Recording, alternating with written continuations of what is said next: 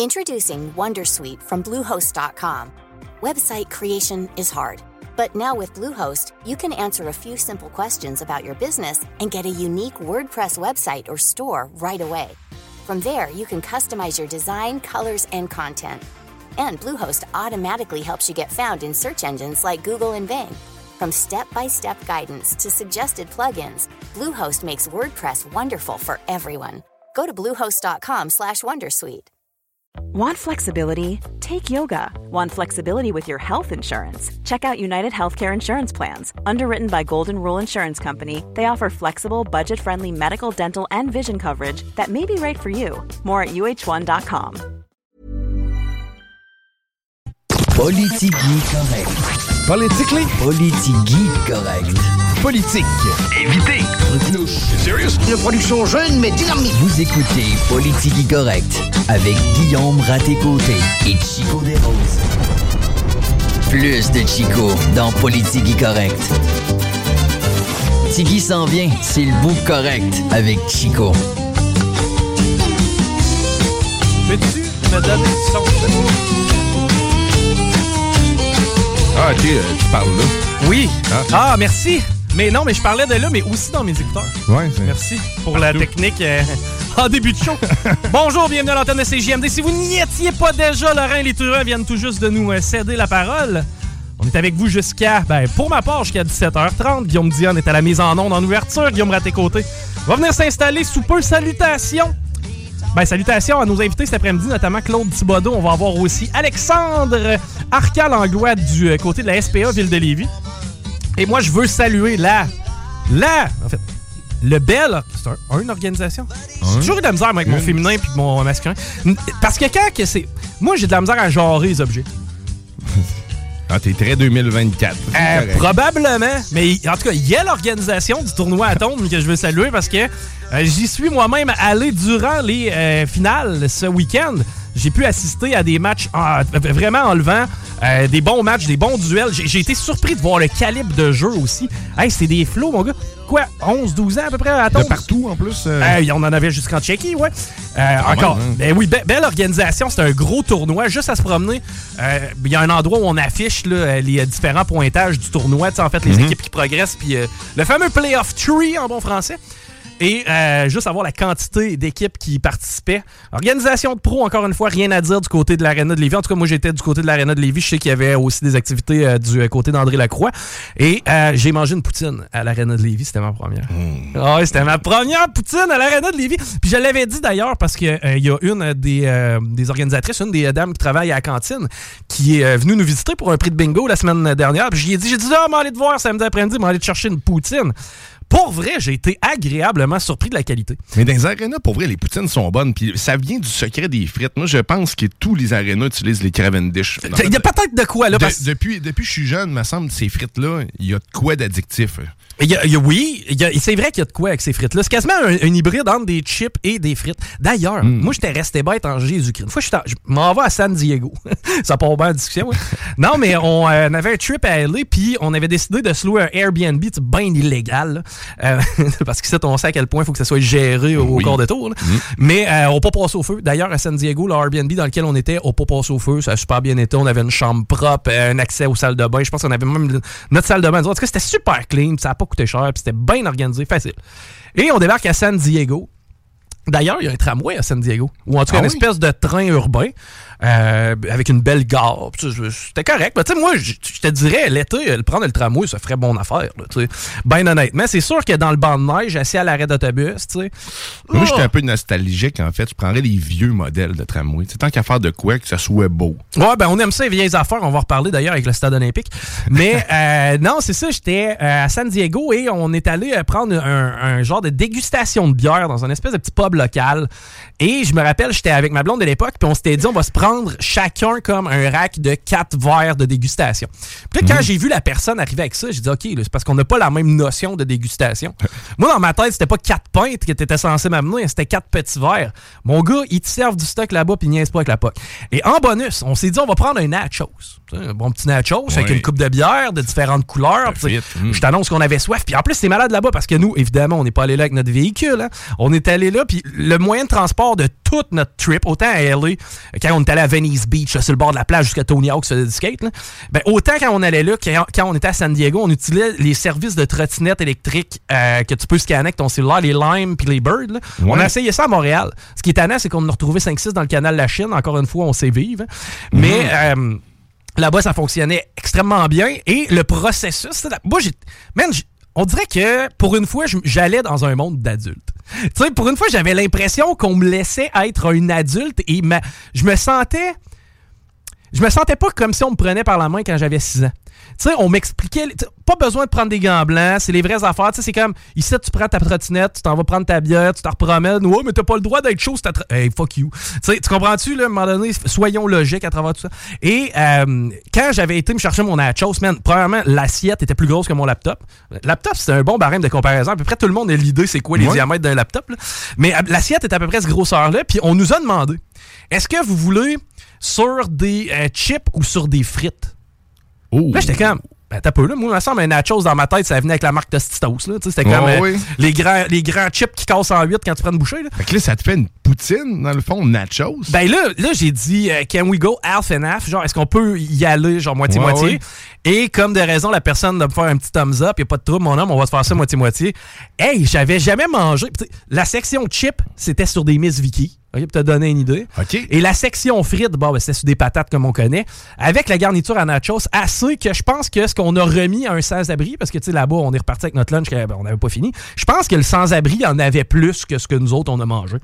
Ça te donne une idée de la portion de capoté qu'ils nous ont donné. peu importe le choix que tu faisais, tu mangeais des patates finalement, parce que normalement, c'est des chips de maïs, des nachos. C'était des, des Miss Vicky, c'est des. C'était des patates. Non, non, on était en mode patate, d'aplomb. Est-ce que c'était bon pour la santé? Probablement que non, mais à quelque part. Bon, hein. ben, oui, oui, c'est ça, patente. On a opté sur la qualité et la quantité. c'est gras, c'est délicieux. C'est ça qui est arrivé.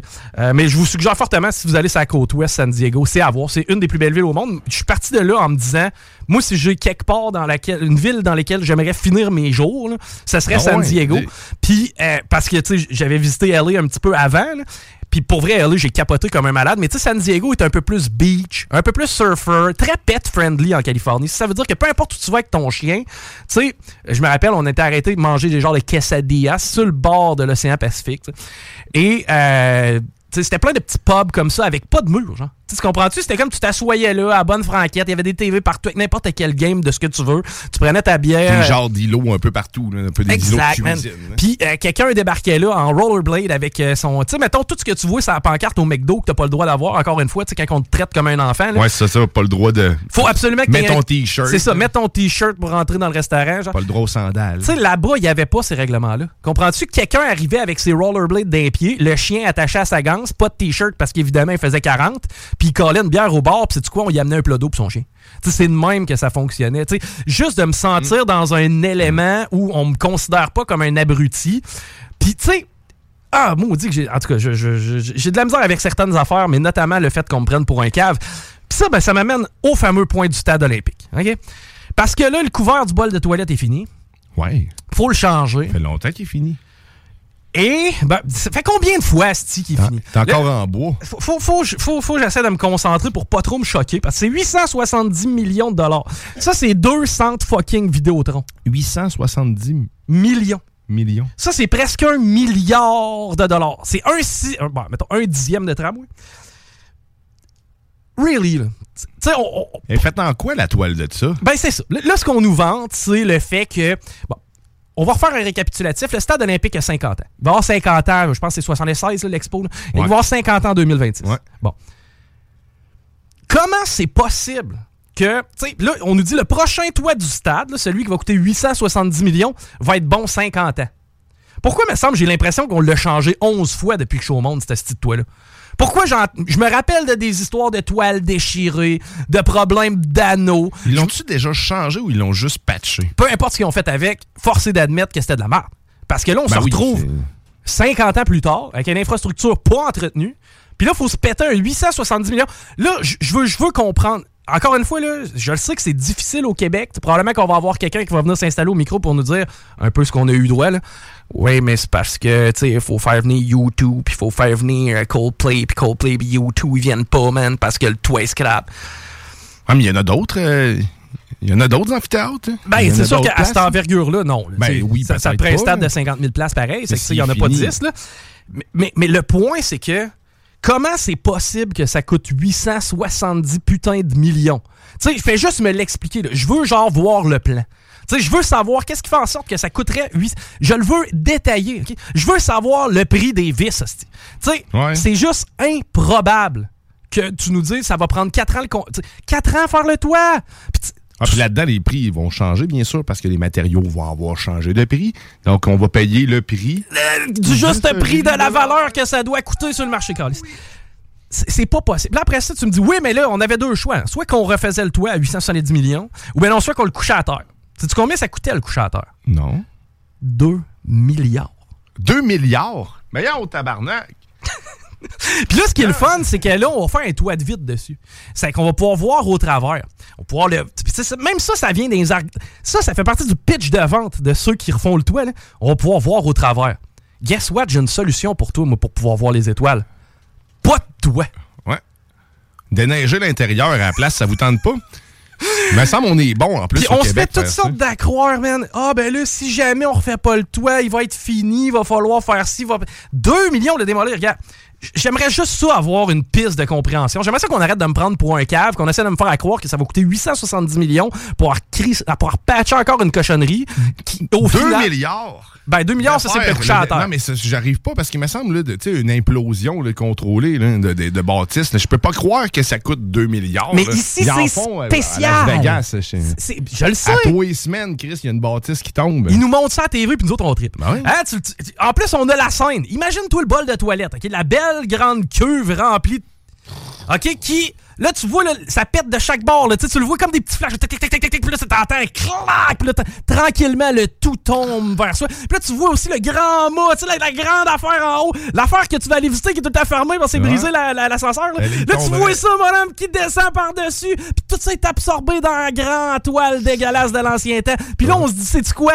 On repart en neuf. Comme ça, ben au moins mes flots, puis probablement les flots de mes flots, auront pas à se repayer des estifis de dépenses qui ont pas de bon sens. Puis tu sais, c'est juste illogique. C'est juste illogique. Ça fait juste pas de sens de se faire dire des conneries du genre ça coûte 870 millions, les travaux vont être faits sur 4 ans. Sors là puis explique-moi en détail. Est-ce que c'est la même personne qui a fait les deux soumissions?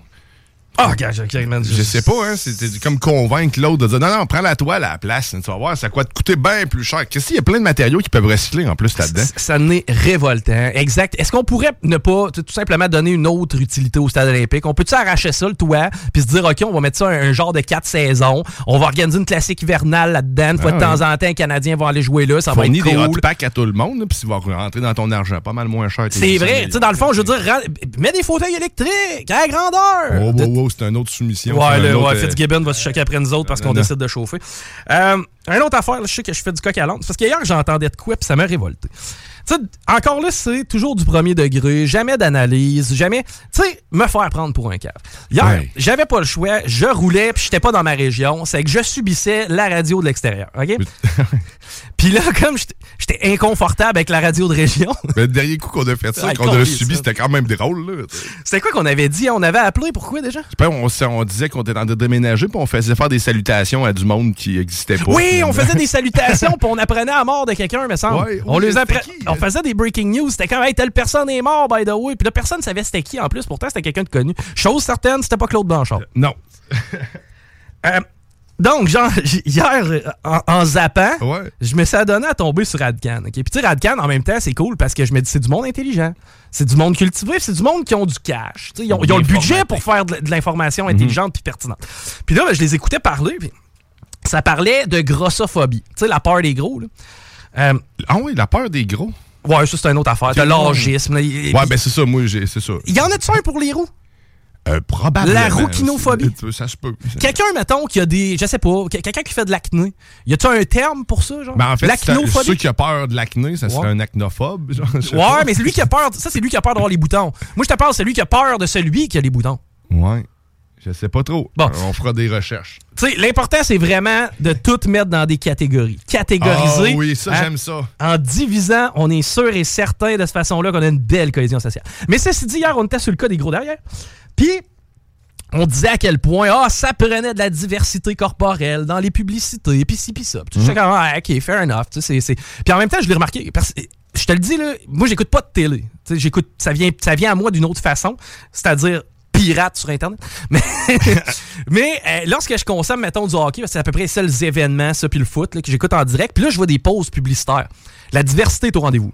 Tu sais, tu vois des couples euh, issus de la diversité ethnique. Tu vois souvent un Afro-Américain avec une personne d'origine asiatique. sais, Tu vois aussi des, euh, des, couples homosexuels. Ça, on le voyait moins. Moi, je me rappelle dans les annonces, c'est vrai, en 97, mettons, c'était assez rare que tu voyais le couple homosexuel s'acheter une Civic. c'était assez rare que tu voyais le couple de lesbiennes essayer un nouveau resto. Facile, une annonce sur trois à télé maintenant va avoir des couples euh, homosexuels. En fait, je te dirais, selon ce que moi je constate, s'il y a des personnes présentes dans la publicité, 9 fois sur 10, c'est issu de la, ah diversité.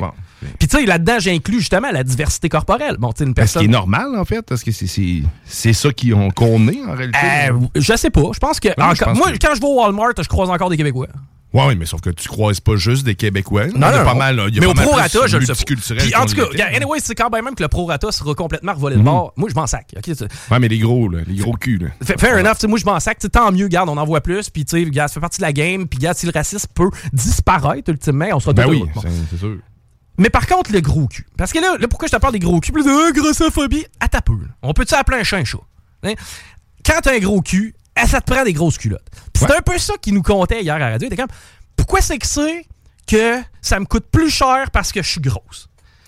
Là, j'étais comme. Là, puis là, tout le monde, c'était « Ah, oh, c'est de la grossophobie. Puis là, c'est contre les gros. Puis blablabla. Puis là, c'était comme « Ah, tu fais donc bien pitié. Puis t'es une victime. Puis à part de ça, il faudrait faire plus. Puis il faut le dénoncer. Là, j'étais dans mon char. J'étais comme « Mettons que on prend le problème de front. Puis, en deux secondes, on analyse. Mettons que ta pizza est plus grosse. Elle coûte-tu plus cher?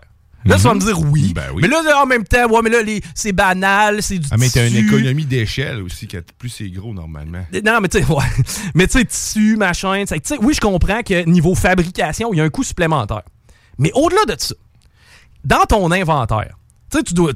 Tout le monde a déjà tenu un petit inventaire, que ce soit en travaillant au couche-tard ou, ou la mhm. plupart des gens. Quelque chose qui est qui sort moins. Tu sais, les t-shirts quadrip X large. Ouais. On en produit moins, hein? Mais qu'est-ce qui arrive avec le coût de production? Il augmente. Tout simplement. Puis ça, ben, c'est refilé au consommateur. Mais ça, c'est dans tout. Ça n'a rien à voir avec le fait que tu aies un gros cul qu'on te pénalise. C'est l'offre et la demande. C'est de l'économie. C'est pas du racisme ou de la grossophobie ou de la diversité ou de l'exclusion. C'est tout simplement un principe économique. T'en sors moins, t'en gardes moins, coûte plus cher. C'est pas plus grave que ça, me semble. Mais tu sais, moi, j'étais dans mon char j'avais deux options me sacrer, tu sais, chicaner avec la société puis dire, asti qu'on est arriéré, on rit encore des gros.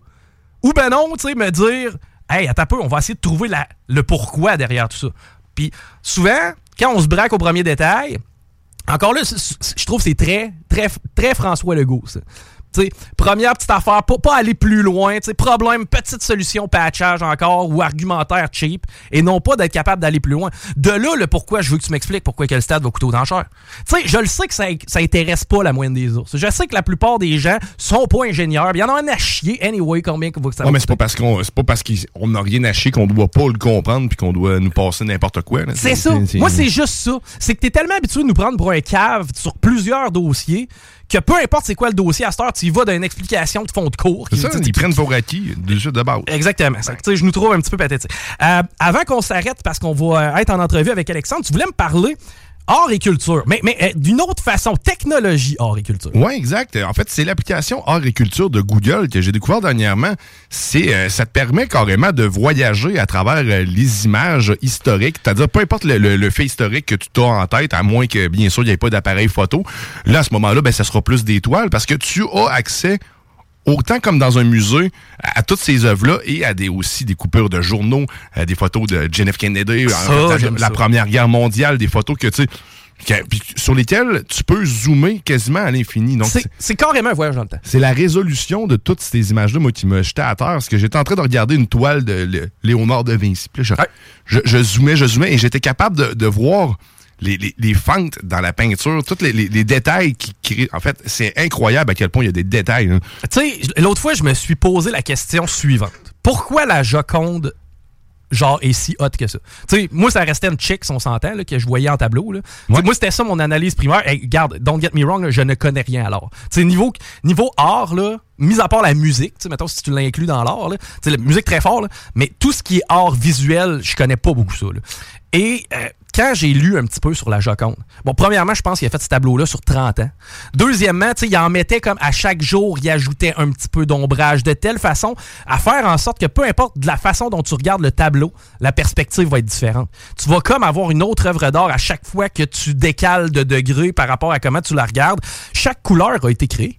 Tu sais, faut, aussi mhm. se remettre dans le temps.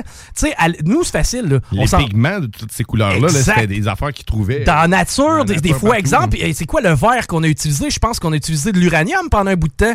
C'est que, tu sais, on a déjà utilisé des matériaux radioactifs pour générer du verre, pour te donner une idée. Il y a, mhm. a d'ailleurs des toiles qui sont dangereuses parce qu'elles sont radioactives tout ça est fascinant. Tu sais, quand tu te penches là-dessus, je trouve ça intéressant. Puis tu sais, tantôt, on parlait hors d'onde du metaverse. Le fait d'être capable de se déplacer comme dans l'univers, assister à soit des événements ou ben non, visiter des ben, musées. Dans cette application-là, en plus, tu peux le faire, mettons, là, ben, un peu comme Google Street View le fait, mais là, c'est vraiment avec des lieux historiques. Donc, si tu veux visiter un musée, ils sont pas mal tous dedans. Donc, tu peux le faire en réalité augmentée. Si tu as un casque, tu peux le faire aussi. Tu as même la nourriture, man, de toute culture. Donc, si tu veux ben, t'informer ah, sur qu'est-ce qu'ils mangent là-bas, puis c'est quoi qui font pousser, ben, tu as l'information aussi. Bon, tu me diras, oui, Google existe pour ça, mais là, c'est réuni à un endroit. C'est ça. Tu pas besoin de chercher spécifiquement un plat, un plat asiatique. Exemple, on va te le suggérer dans tel Exact. C'est agréable. Il n'y a pas de publicité ou quoi que ce soit. C'est entièrement gratuit. Il y a même des jeux aussi. Tu peux te prendre en photo, faire un selfie, puis te mettre dans n'importe quelle époque de l'histoire que tu veux. Donc, euh, te remplacer, euh, remplacer la Joconde. Donc, euh, découvrir art et culture de Google. Sérieusement, moi, je passe des heures juste à justement checker. C'est un app que tu downloads ou c'est un site? C'est un app. Donc, tu le télécharges autant sur Android que sur euh, iPhone, c'est disponible. Ben écoutez, allez faire un tour dans le Play Store ou ben non, dans le. Euh, c'est quoi l'autre affaire? Le Apple Store. Apple Store. Ouais, je connais pas les autres, ben. ben. on s'arrête au retour. On va parler animaux parce qu'on est avec Alexandre Arcal-Anglois de la SPA Ville de Lévis. Talk rock et hip-hop. La recette qui lève. Rock and hip-hop. Pas besoin de pilule. Attendre. Amenez votre feuille. Trop de stock. CJMD 96.9 Lévis. L'alternative radio. La recette qui lève. Pas besoin de pilule. Vous écoutez Politique correcte.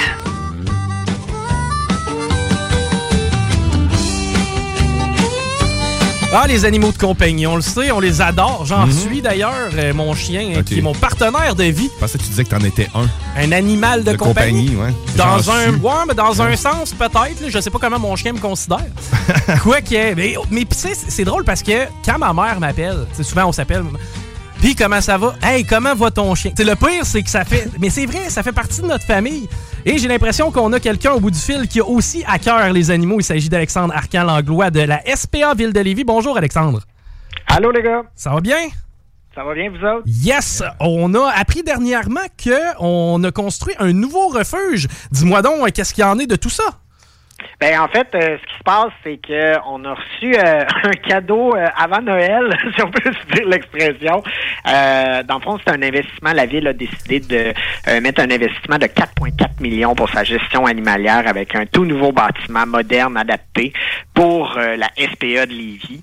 Alors, c'est une annonce qui a été faite la semaine dernière on est très heureux, nous, de l'annonce, parce que présentement, on est dans un local qui est quand même temporaire, ici à Charny. Euh, moins adapté, mais on a réussi à faire des petits miracles grâce à notre équipe sur place euh, et notre, notre équipe médicale. Alors, euh, tout nouveau refuge, le début de la construction va être en avril 2024 pour livraison en décembre 2024, peut-être janvier, donc d'ici un an environ. Mais écoutez, les gars, on parle d'une bâtisse incroyable, quatre fois la superficie que j'ai en ce moment. Euh, puis j'augmente de 130% euh, ma capacité d'accueil à ce nouveau refuge-là. Sommes-nous saturés présentement du côté de la SPA ou euh, c'est pas nécessairement un enjeu la quantité d'animaux que vous avez présentement là, chez vous? En fait, c'est toujours, euh, je vous dirais, c'est toujours un enjeu. Euh, évidemment, euh, les raisons présentement, les plus grosses raisons pourquoi les, les, les, abandons, ben oui, il y a des animaux errants qui viennent, c'est normal, mais les abandons, je vous dirais, un, l'inflation. Hein? je pense que tout le monde le sait, ça coûte très très cher au niveau des animaux, que ce soit le, la nourriture ou les vétérinaires ou ces choses-là. et deux, je vous dirais, ben, on subit l'après-Covid aussi. Hein?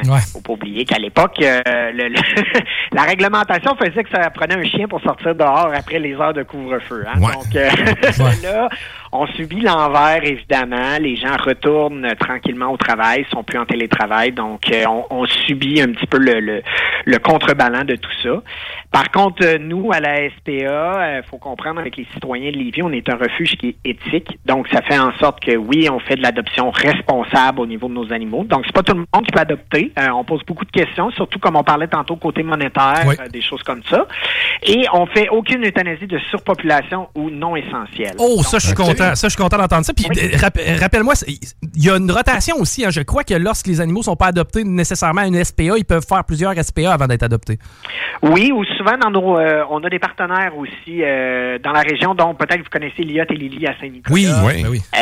donc eux, c'est vraiment un partenaire d'amour et de cœur, mais eux, les chats qui sont à l'adoption là-bas, c'est nos chats à nous de la SPA de Lévis. Donc ça donne une autre visibilité à ce moment-là au niveau des, des, des chats dans leur chatterie commune. On a aussi Zoo à la maison qui nous aide au niveau de nos petits animaux. Euh, j'ai Domaine animal à Trois-Rivières aussi qui nous aide. Euh, et puis, écoutez, euh, on va jusqu'à Toronto, Nouvelle-Écosse. j'ai, ma coordonnatrice, là, il y a deux semaines, qui est partie porter un chien Kiyoshi donc, euh, en Nouvelle-Écosse, avec un autre chien de la SPA de Québec. Donc, euh, euh, on réussit à faire des partenariats un petit peu partout pour nous aider, justement parce que on veut éviter, puis c'est dans notre mission au niveau du refuge éthique, les euthanasies de population non essentielles. Et pour vous dire aussi, c'est une vision de la SPA de Lévis, mais c'est aussi une vision de la ville de Lévis. C'est ça qui est important aussi de savoir, les gars. C'est pas juste la SPA qui s'est donné ça comme mission, mais la ville aussi a mandaté et a demandé à ce que sur le territoire, il y ait un refuge éthique qui soit mis en place. Ben, tu me rassures à quelque part parce que j'ai dernièrement reçu la fameuse lettre de la ville qui me dit Hey, on a remarqué que tu avais un chien, il faudrait que tu l'enregistres. ben, au moins, je sais que cet argent-là sert à bon, à bon escient. Euh, le ratio d'animaux qui vous sont livrés de façon régulière, bon, le propriétaire qui vient vous rencontrer, versus le nombre que vous recueillez d'errants, ça peut ressembler à quoi le ratio? Ben, en fait, j'ai pas la statistique exacte, mais pour te donner une ordre d'idée, euh, l'année dernière, on a reçu 928 abandons et errants à la SPA de Ville de Lévis. Ce qui représente 20% d'augmentation par rapport à 2022. Fait que c'est quand même une bonne augmentation. Mais le chiffre magique sur ces 928 abandons et errants-là, j'ai eu seulement 19 euthanasie au niveau euh, ben, souffrance animale où les animaux est arrivés en mauvaise condition déjà en partant. Donc, ce qui représente 2% et la moyenne provinciale se situe entre 10 et 12% Donc, c'est vraiment un win. Euh, c'est vraiment gagnant. Puis les citoyens, on veut changer aussi la façon d'éduquer nos citoyens, sensibiliser au niveau de la gestion animalière nos animaux. Mais ces chiffres-là parlent d'eux-mêmes. On, on, se place vraiment euh, comme, euh, comme une SPA éthique dans la ville de Lévis. Et c'est le pourquoi on avait besoin de meilleures installations, donc le nouveau projet euh, d'un nouveau refuge. Il va être situé où exactement, le nouveau refuge? En fait, il va être euh, dans le secteur Saint-Nicolas sur le chemin industriel, donc route Lagueux, là, tout près de route Lagueux. Donc, euh, on va être dans un parc industriel. On n'a pas le choix, malheureusement, à cause des aboiements. Par contre, nouveau refuge, écoutez, clinique à la fine pointe de la technologie. donc, malheureusement, on ne pourra pas servir les, citoyens. C'est ce qui est dommage un petit peu là-dedans. Mais on va servir nos animaux et nos refuges partenaires. On a des enclos extérieurs aussi pour nos chiens, donc ils vont pouvoir se balader toute la journée dans des enclos extérieurs, pas attachés.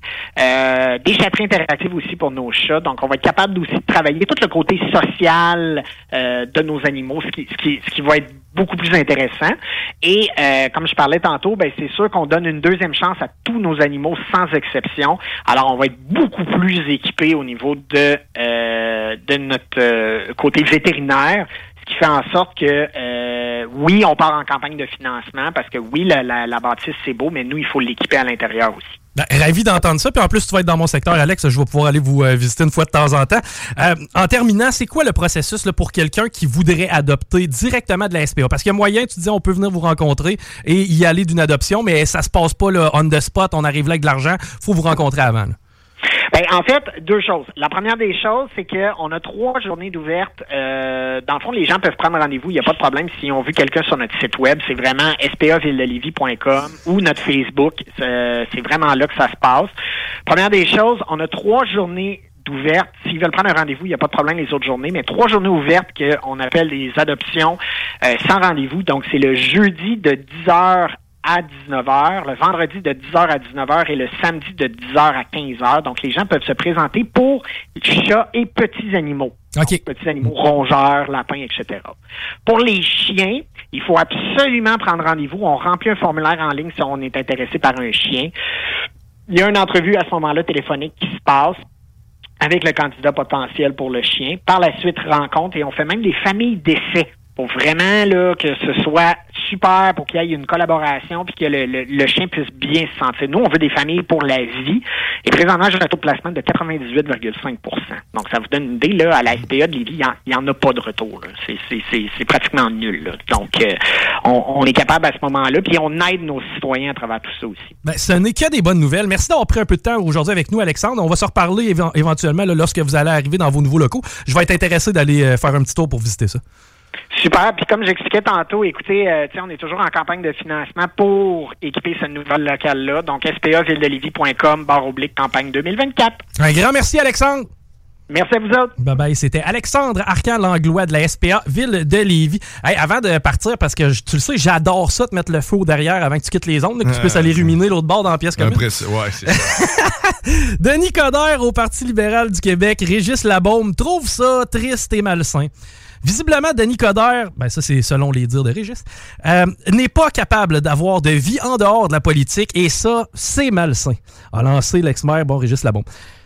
Est-ce que. Tu sais, je reprends juste la même phrase, OK? Il n'est pas capable d'avoir de, vie en dehors de la politique et c'est malsain. Serais-tu en train de sous-entendre que Patrick Roy n'a pas de vie en dehors du hockey et que c'est malsain?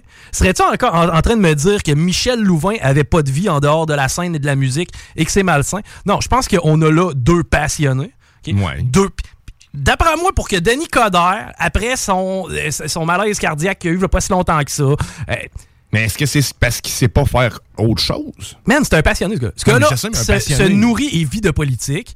Euh, maintenant, tu peux avoir l'opinion que tu veux, mais de porter un jugement puis de dire Ah, c'est malsain son beat, puis je respecte pas nécessairement sa candidature, moi, je trouve ça beau. Tu peux être un passionné de sport de hockey, mais être un très mauvais joueur de hockey. Euh, oui, mais ben, c'est ça. Fait que la passion, moi, là-dedans, même si tu dis qu'il est très passionné, maintenant, si t'as atteint les limites. Ouais, forcé d'admettre que ce gars-là a quand même été maire de Montréal. C'est pas un jambon. J'enlève, ça n'enlève rien. Au, même titre que Patrick Roy était, oui, un excellent joueur, mais à un moment donné, il s'est converti. Bon, puis il, apporte quoi maintenant? Il apporte sa sagesse, il apporte sa passion à un autre niveau.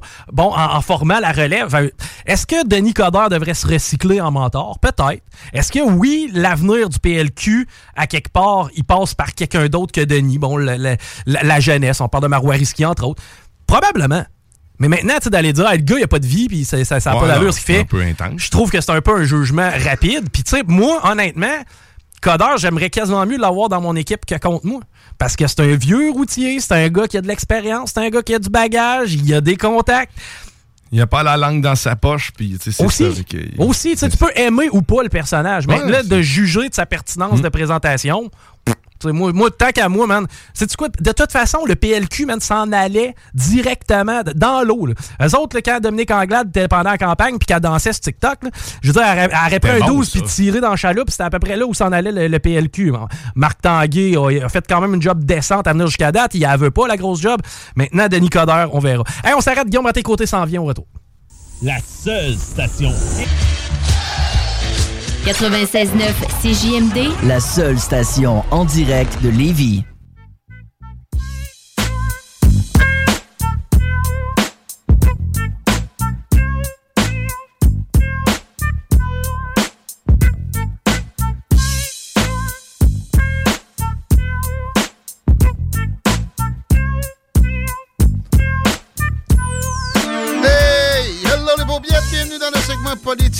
De Politiki Correct avec Guillaume Raté-Côté, moi-même à votre service, puis Chico des Roses, considéré mexicain. Salut. Passez une belle fin de semaine, on en parlait. hors Non! Le genre de pratique de All-Star de J'ai adoré, moi. Ah ouais? Ouais, vraiment la formule du concours d'habileté, parce que c'est quoi? Ben, ça, chaque, pas joueur s'affrontait pour un million de dollars. C'est que les gars avaient intérêt à patiner vite et ils faisaient partie des multiples épreuves. C'est-à-dire que tu pouvais, oui, patiner le plus vite, t'étais pas le plus vite, mais tu snappais fort, ben là, t'avais plus de points. C'est qu'au final, c'est euh, le meilleur au monde qui a tout rempli. Puis, il a vraiment gagné le cash, il était pas obligé de donner ça à une, euh, une cause quelconque. Ouais, tu sais, McDavid, d'après moi, il l'a donné le cash. là. Je serais surpris qu'il l'ait gardé. Ben, il l'aurait dit, probablement.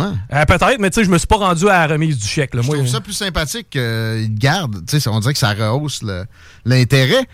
Euh, mais bon, assez de sport, on a, on a réglé la question. Eh, mais juste semaine. avant, parenthèse, tournoi à tombe, vraiment ça coche. J'ai pas le choix Oui. de dire l'organisation clean Ah. cut. Regarde, euh, ils sont revenus. Ça, c'est la première fois que le lendemain d'une gig où on a des euh, items promotionnels, ils reviennent nous porter ça. Paf! Félicitations. Quelle belle organisation, mais quelle belle, euh, belle chose pour les jeunes. Moi, j'ai joué quand j'étais jeune, puis euh, ça m'a aidé. Merci au tournoi à tombe de mille et une façons. On les salue bien bas. Le prochain, c'est le tournoi puis oui, on va être là en fin de semaine. Venez nous voir à l'aréna de BSR, entre autres. J'ai une annonce à faire pour le système de santé, puis Christian Dubé va pouvoir arrêter probablement de nous dire comment aller ou ne pas aller à l'urgence en guise de réforme de la santé. Bon, j'exagère un peu, mais euh, il va y avoir beaucoup moins de gens en trouble, en euh, trouble léger dans les, ur- les urgences prochainement. C'est pourquoi? euh, des tickets euh, modérateurs. Non, drette, drette aujourd'hui, peut-être demain, ça va réduire parce que. Ah, il y a des deals au privé. La vitamine D. man. Ah, bah oui, c'est Non, vrai. c'est juste ça que ça prend. Puis, ça serait quoi de prescrire des bonnes habitudes de vie un peu plus souvent au lieu de dire au monde, venez pas à l'urgence? Non. Prenez de la vitamine D, c'est-à-dire par le soleil. Sortez dehors parce que there's no such thing, such thing que attraper frette. Ça n'existe pas, attraper frette. Ce qui arrive quand les saisons froides se présentent, pourquoi il y a plus de rhume et de grippe, c'est parce qu'on va moins dehors. On prend pas de vitamine D naturelle. T'as bien beau prendre des capelets à n'en plus finir, comme Christine, elle a encore le rhume. Ben oui, c'est normal, elle pisse sa vitamine D à grand journée. Elle elle- ça, ça- ça se métabolise pas de la même Il y a façon? une limite, c'est ça. Euh, un, petit, un petit tour dehors quand il fait beau. Faites ça encore aussi beau? là? Ah, aujourd'hui, c'était tempête. là. Pour vrai, moi, j'ai fait la run en coton watté, j'étais heureux. Hein? non. Hier, j'ai passé la journée dehors et je suis pas mal certain que je suis pas le seul. Ça va être bon pour les urgences du Québec. Euh, ceci étant dit, vous pouvez en prendre pareil des capsules de vitamine D. C'est déjà ça quand vous sortez pas. Assez dehors. Avant d'y aller avec la revue X, je veux saluer une gang de crinqués, passionnés. Le monde de Paradox Tattoo qui était dans les studios tantôt. Peut-être qu'ils sont encore là. J'espère qu'ils sont dans leur char pour entendre ça. Mais euh, ouais, des, des maudits spécimens qui euh, savent où, où est-ce qu'ils s'en vont. Peut-être qu'il y aurait un événement de leur crue cet été. On va s'y trouver assurément. Euh, du monde avec qui il fait plaisir de faire affaire parce que c'est douette, ça, ça, ça passe par là. Euh, genre de, de monde qui va nous ramener le roll-up le lendemain de l'événement, peut-être aussi, je sais pas. Puis là, je veux pas rien scooper. Peut-être un événement cet été pour la gang de Paradox Tattoo. Puis euh, je vais scooper ça. Ils vont me tatouer, Chico. Tu vas te faire tatouer? Ouais. Ah, moi tout, dans le fond. T'en as pas? Non, je l'ai pas. Pas de tatou? Pas de tatou? Je suis fier de pas de tatou, OK? Ah, moi, Je- je- trouve ça cute, les Ouais. tatous, OK? Pour vrai, sur une chicks, ça peut rehausser. Mais euh, ça fait différent de pas en avoir dans notre génération un peu. Fait que là, ce que je me fais tatouer, c'est le code Click Secure parce que je suis tanné de le perdre. T'es pas sérieux. Oui. Avec Christine, moi puis Christine, ça fait trois fois qu'on parle le maudit code, le code Click Secure pour la business site. Là, j'en ai un nouveau pour ma business. J'en ai un personnel. Ça va faire. On se fait tout tatouer ça. Si éventuellement, il faut que tu modifies ton code ClickSecure. Je vais appeler Paradox si on Ouais. regarde faire ça. ouais. Ils vont barrer le premier et mettre l'autre en dessous. Là, en premier, on m'a demandé où tu veux ça. J'étais comme, tu sais, vu que j'ai pas de tatou, d'une zone moins apparente, peut-être le spa. Non, ben non, tu te fais non. C'est pas à poche, c'est pas le taux de pète. C'est parce que je veux pas. moi, je pense au pauvre tatoueur ou à la pauvre tatoueuse derrière tout ça. là. Ouais. des partenaires d'affaires, tu n'en sors pas ton spa. Serais-tu game de t'épiler? Ça faudrait que ça passe par là. là. Ah, pas besoin d'épiler, c'est le temps bien rasé sur le cuir. Hein? Oui, oui. Non, moi, je, non, ça, je, Jusqu'à dans rien. Hein, t'es bon, ça Ah. pique pas? Non. Ah. Euh, mais on va lâcher marais un peu. Mm-hmm. Et ce sera probablement sur un pied. Non, pas de même. Dans le front, ouais, c'est mon clic. Moi, je serais prêt à faire un bras au complet. Une manche? Euh, ben, pas une manche en tant que telle, mais plusieurs éléments qui peuvent s'agencer sans nécessairement que ce soit une manche. Si je me fais faire de quoi sur le bras, Paradox Tattoo sera pas content parce que ça va être trop simple, ça va être une langue de bateau. Ou genre le nom de ma mère. Mais, mais euh, pas de couleur, hein? Bleu. Langue de bateau bleu. Ben, ouais, c'est ça. Mais Oui. moi, jamais il y aura de couleur sur moi. Ah ouais, juste bleu. J'ai jamais tripé tellement. Mais noir. Les filles, ça peut être cute, là, mais un gars avec Ouais. des tatous de couleur, ça me fait C'est vrai. Ben, une manche. Une manche, ça peut marcher. On, on va laisser les tatous. Et euh, on va annoncer qu'aujourd'hui à l'émission, on a Claude Thibodeau, icône de la radio de la région de Québec, et Nicolas Gagnon du Fonds, euh, Fonds canadien, non, du euh, FCC, c'est quoi déjà? Fédération canadienne de Des la- contribuables, merci. On va parler de. Encore là, peut-être de radio un peu avec un PDG de. euh, station de radio canadienne et télé qui se fait rincer par un conservateur. Que le conservateur Tucker Carlson est le premier hashtag que je veux traiter. Hashtag Tucker, parce que l'icône de la droite, on est dans les icônes, puis dans la droite, puis dans la radio, puis dans la télé, il s'est fait, il s'est fait enlever de son émission à Fox News pour se retrouver. Beaucoup sur Twitter, il s'est parti de son propre réseau. Ça doit être des belles entrées d'argent depuis qu'il a lancé la patente. Je voyais que c'était comme 175 pièces, il me semble, pour s'abonner pour un an. Son public est euh, potentiel, le bassin est immense. Il y en a qui ont juste le Canada puis ils font de l'argent avec ça. Il y en a qui ont, au Québec qui font de l'argent avec ça, plutôt rare. Mais euh, lui, tu sais, il y a euh, tout le, le monde anglo-saxon. Et encore là, je suis pas mal certain qu'il y a des abonnés au Québec déjà, exemple. Et euh, certains le présentent souvent comme un apologiste de Vladimir Poutine. Moi, pour l'avoir écouté à quelques occasions sur le sujet, je ne trouvais pas nécessairement. Il pouvait donner des arguments que Vladimir Poutine allait applaudir, mais je ne le voyais pas encenser le leader autoritaire de la Russie. Et là, ben, il est en Russie. Fait que ça va pas aider nécessairement le monde qui le présente comme tel. Et il est en train de faire. en tout cas, ce que je comprenais en regardant vite fait sur X, il y a une genre geek de sondage sur lui-même. Et les Russes aiment beaucoup Tucker Carlson. Rien pour aider. L'hystérie annoncée des médias progressistes. Moi, j'ai pas été témoin de ça. Moi qui écoute CNN, en fin de semaine, j'ai quand même pogné Smirconish. Je voyais pas de déchirage de, déchirage de chemise là-dessus. Quoique lui, il est un peu moins extrémiste, progressiste, comparé à d'autres qu'il peut y avoir à CNN ou MSNBC, où là, un peu plus euh, fervent.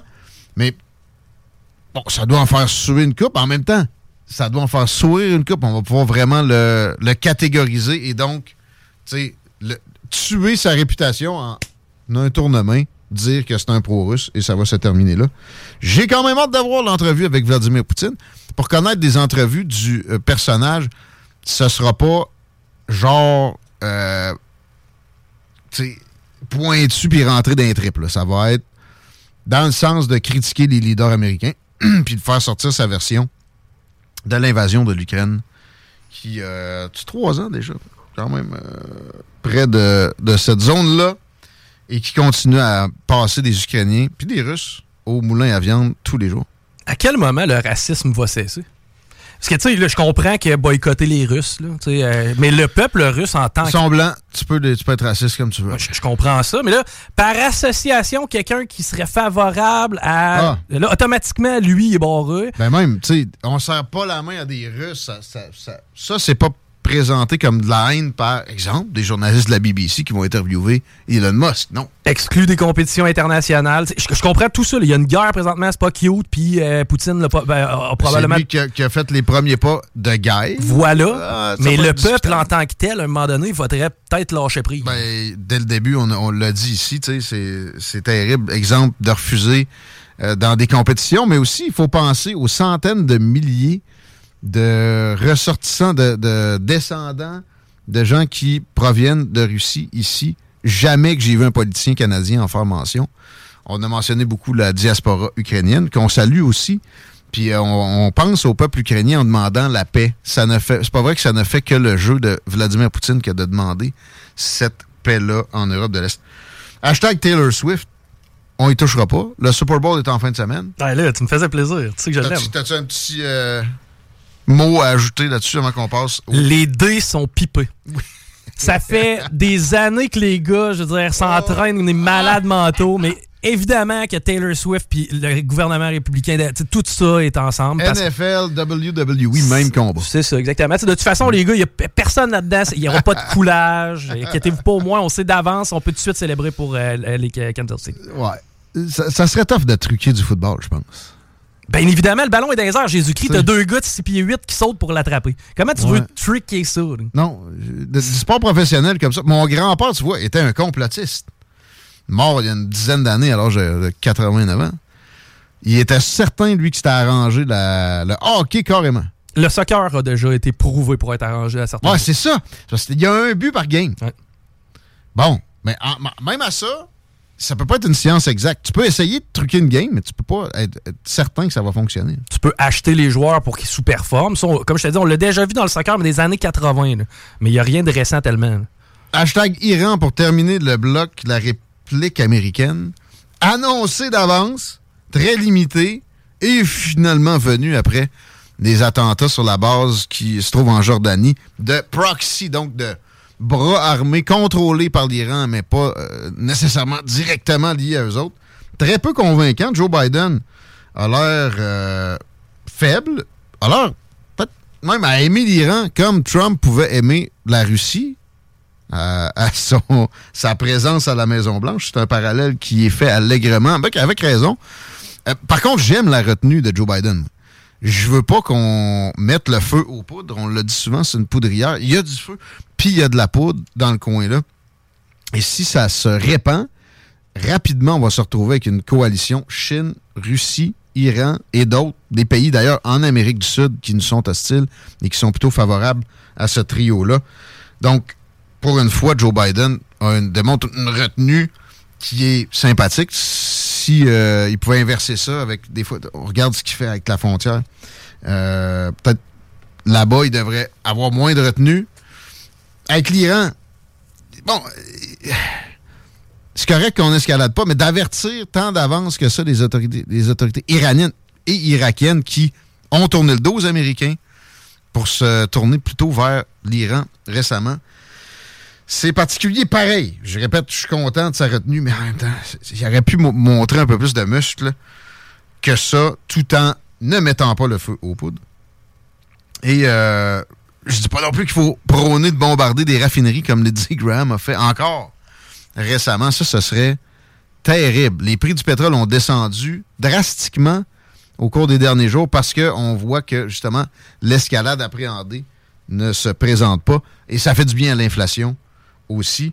Donc, euh, moi, ce que j'observe, c'est la retenue de la Chine aussi a demandé à l'Iran qu'ils arrêtent les outils et euh, peut-être le Hezbollah de tirer des roquettes. Peut-être d'autres organisations aussi qui n'ont qui pas été encore fédérées, comme l'Iran fédéré toutes sortes de, petits groupuscules pour former le Hezbollah à l'époque. Il en reste, euh, qui tirent des, roquettes sur des bateaux en mer Rouge, entre autres. C'est parce que ça fait des problèmes à la Chine. La Chine a l'oreille des mollahs iraniens de plus belle façon, évidemment, que Joe Biden peut l'avoir. On s'arrête tout de suite. Vous écoutez Politigui, correct, on parle de moto au retour, parce que le salon de la moto, c'est bientôt, c'est le 9, 10 et 11 février, au centre de foire, on reçoit le porte-parole. Au retour, on va parler de radio aussi, avec Claude Thibodeau, sans CJMD.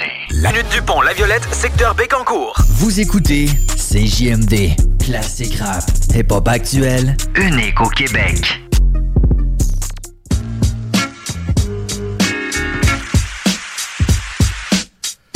16h23 dans le retour. C'est rare que je suis intimidé. J'ai quelqu'un qui, est dans le studio avec nous autres, qui a des, des décennies de radio dans le corps. On attrape Claude Thibodeau dans les prochaines secondes, juste le temps que Chico nous fasse une circulation, puis moi je parle du Mont Grand Fond juste après. Un inciter les gens à visiter Charlevoix. Vas-y. La 20 Ouest, évidemment, présentement sur ralenti, probablement dû à la luminosité à cette heure-ci. D'ailleurs, je me suis promené un petit peu hier, puis je peux te dire que c'était magnifique. Tu sais, quand le soleil se couche, mais à cette heure-ci, ça peut être traite. Euh, sinon, la capitale direction Est et direction Ouest, on a des ralentissements à la hauteur de Laurentienne. Au pont La Porte, si vous êtes capable de privilégier Duplessis direction Sud, c'est un petit peu avantageux versus 104. J'ai joué dehors dans Charlevoix moi-même en fin de semaine et je pensais au Mont Grand Fond qui est notre partenaire avec une vingtaine de pistes d'ouvertes. C'est à la Malbaie. Les montagnes étaient magnifiques avec le petit frima sur les arbres.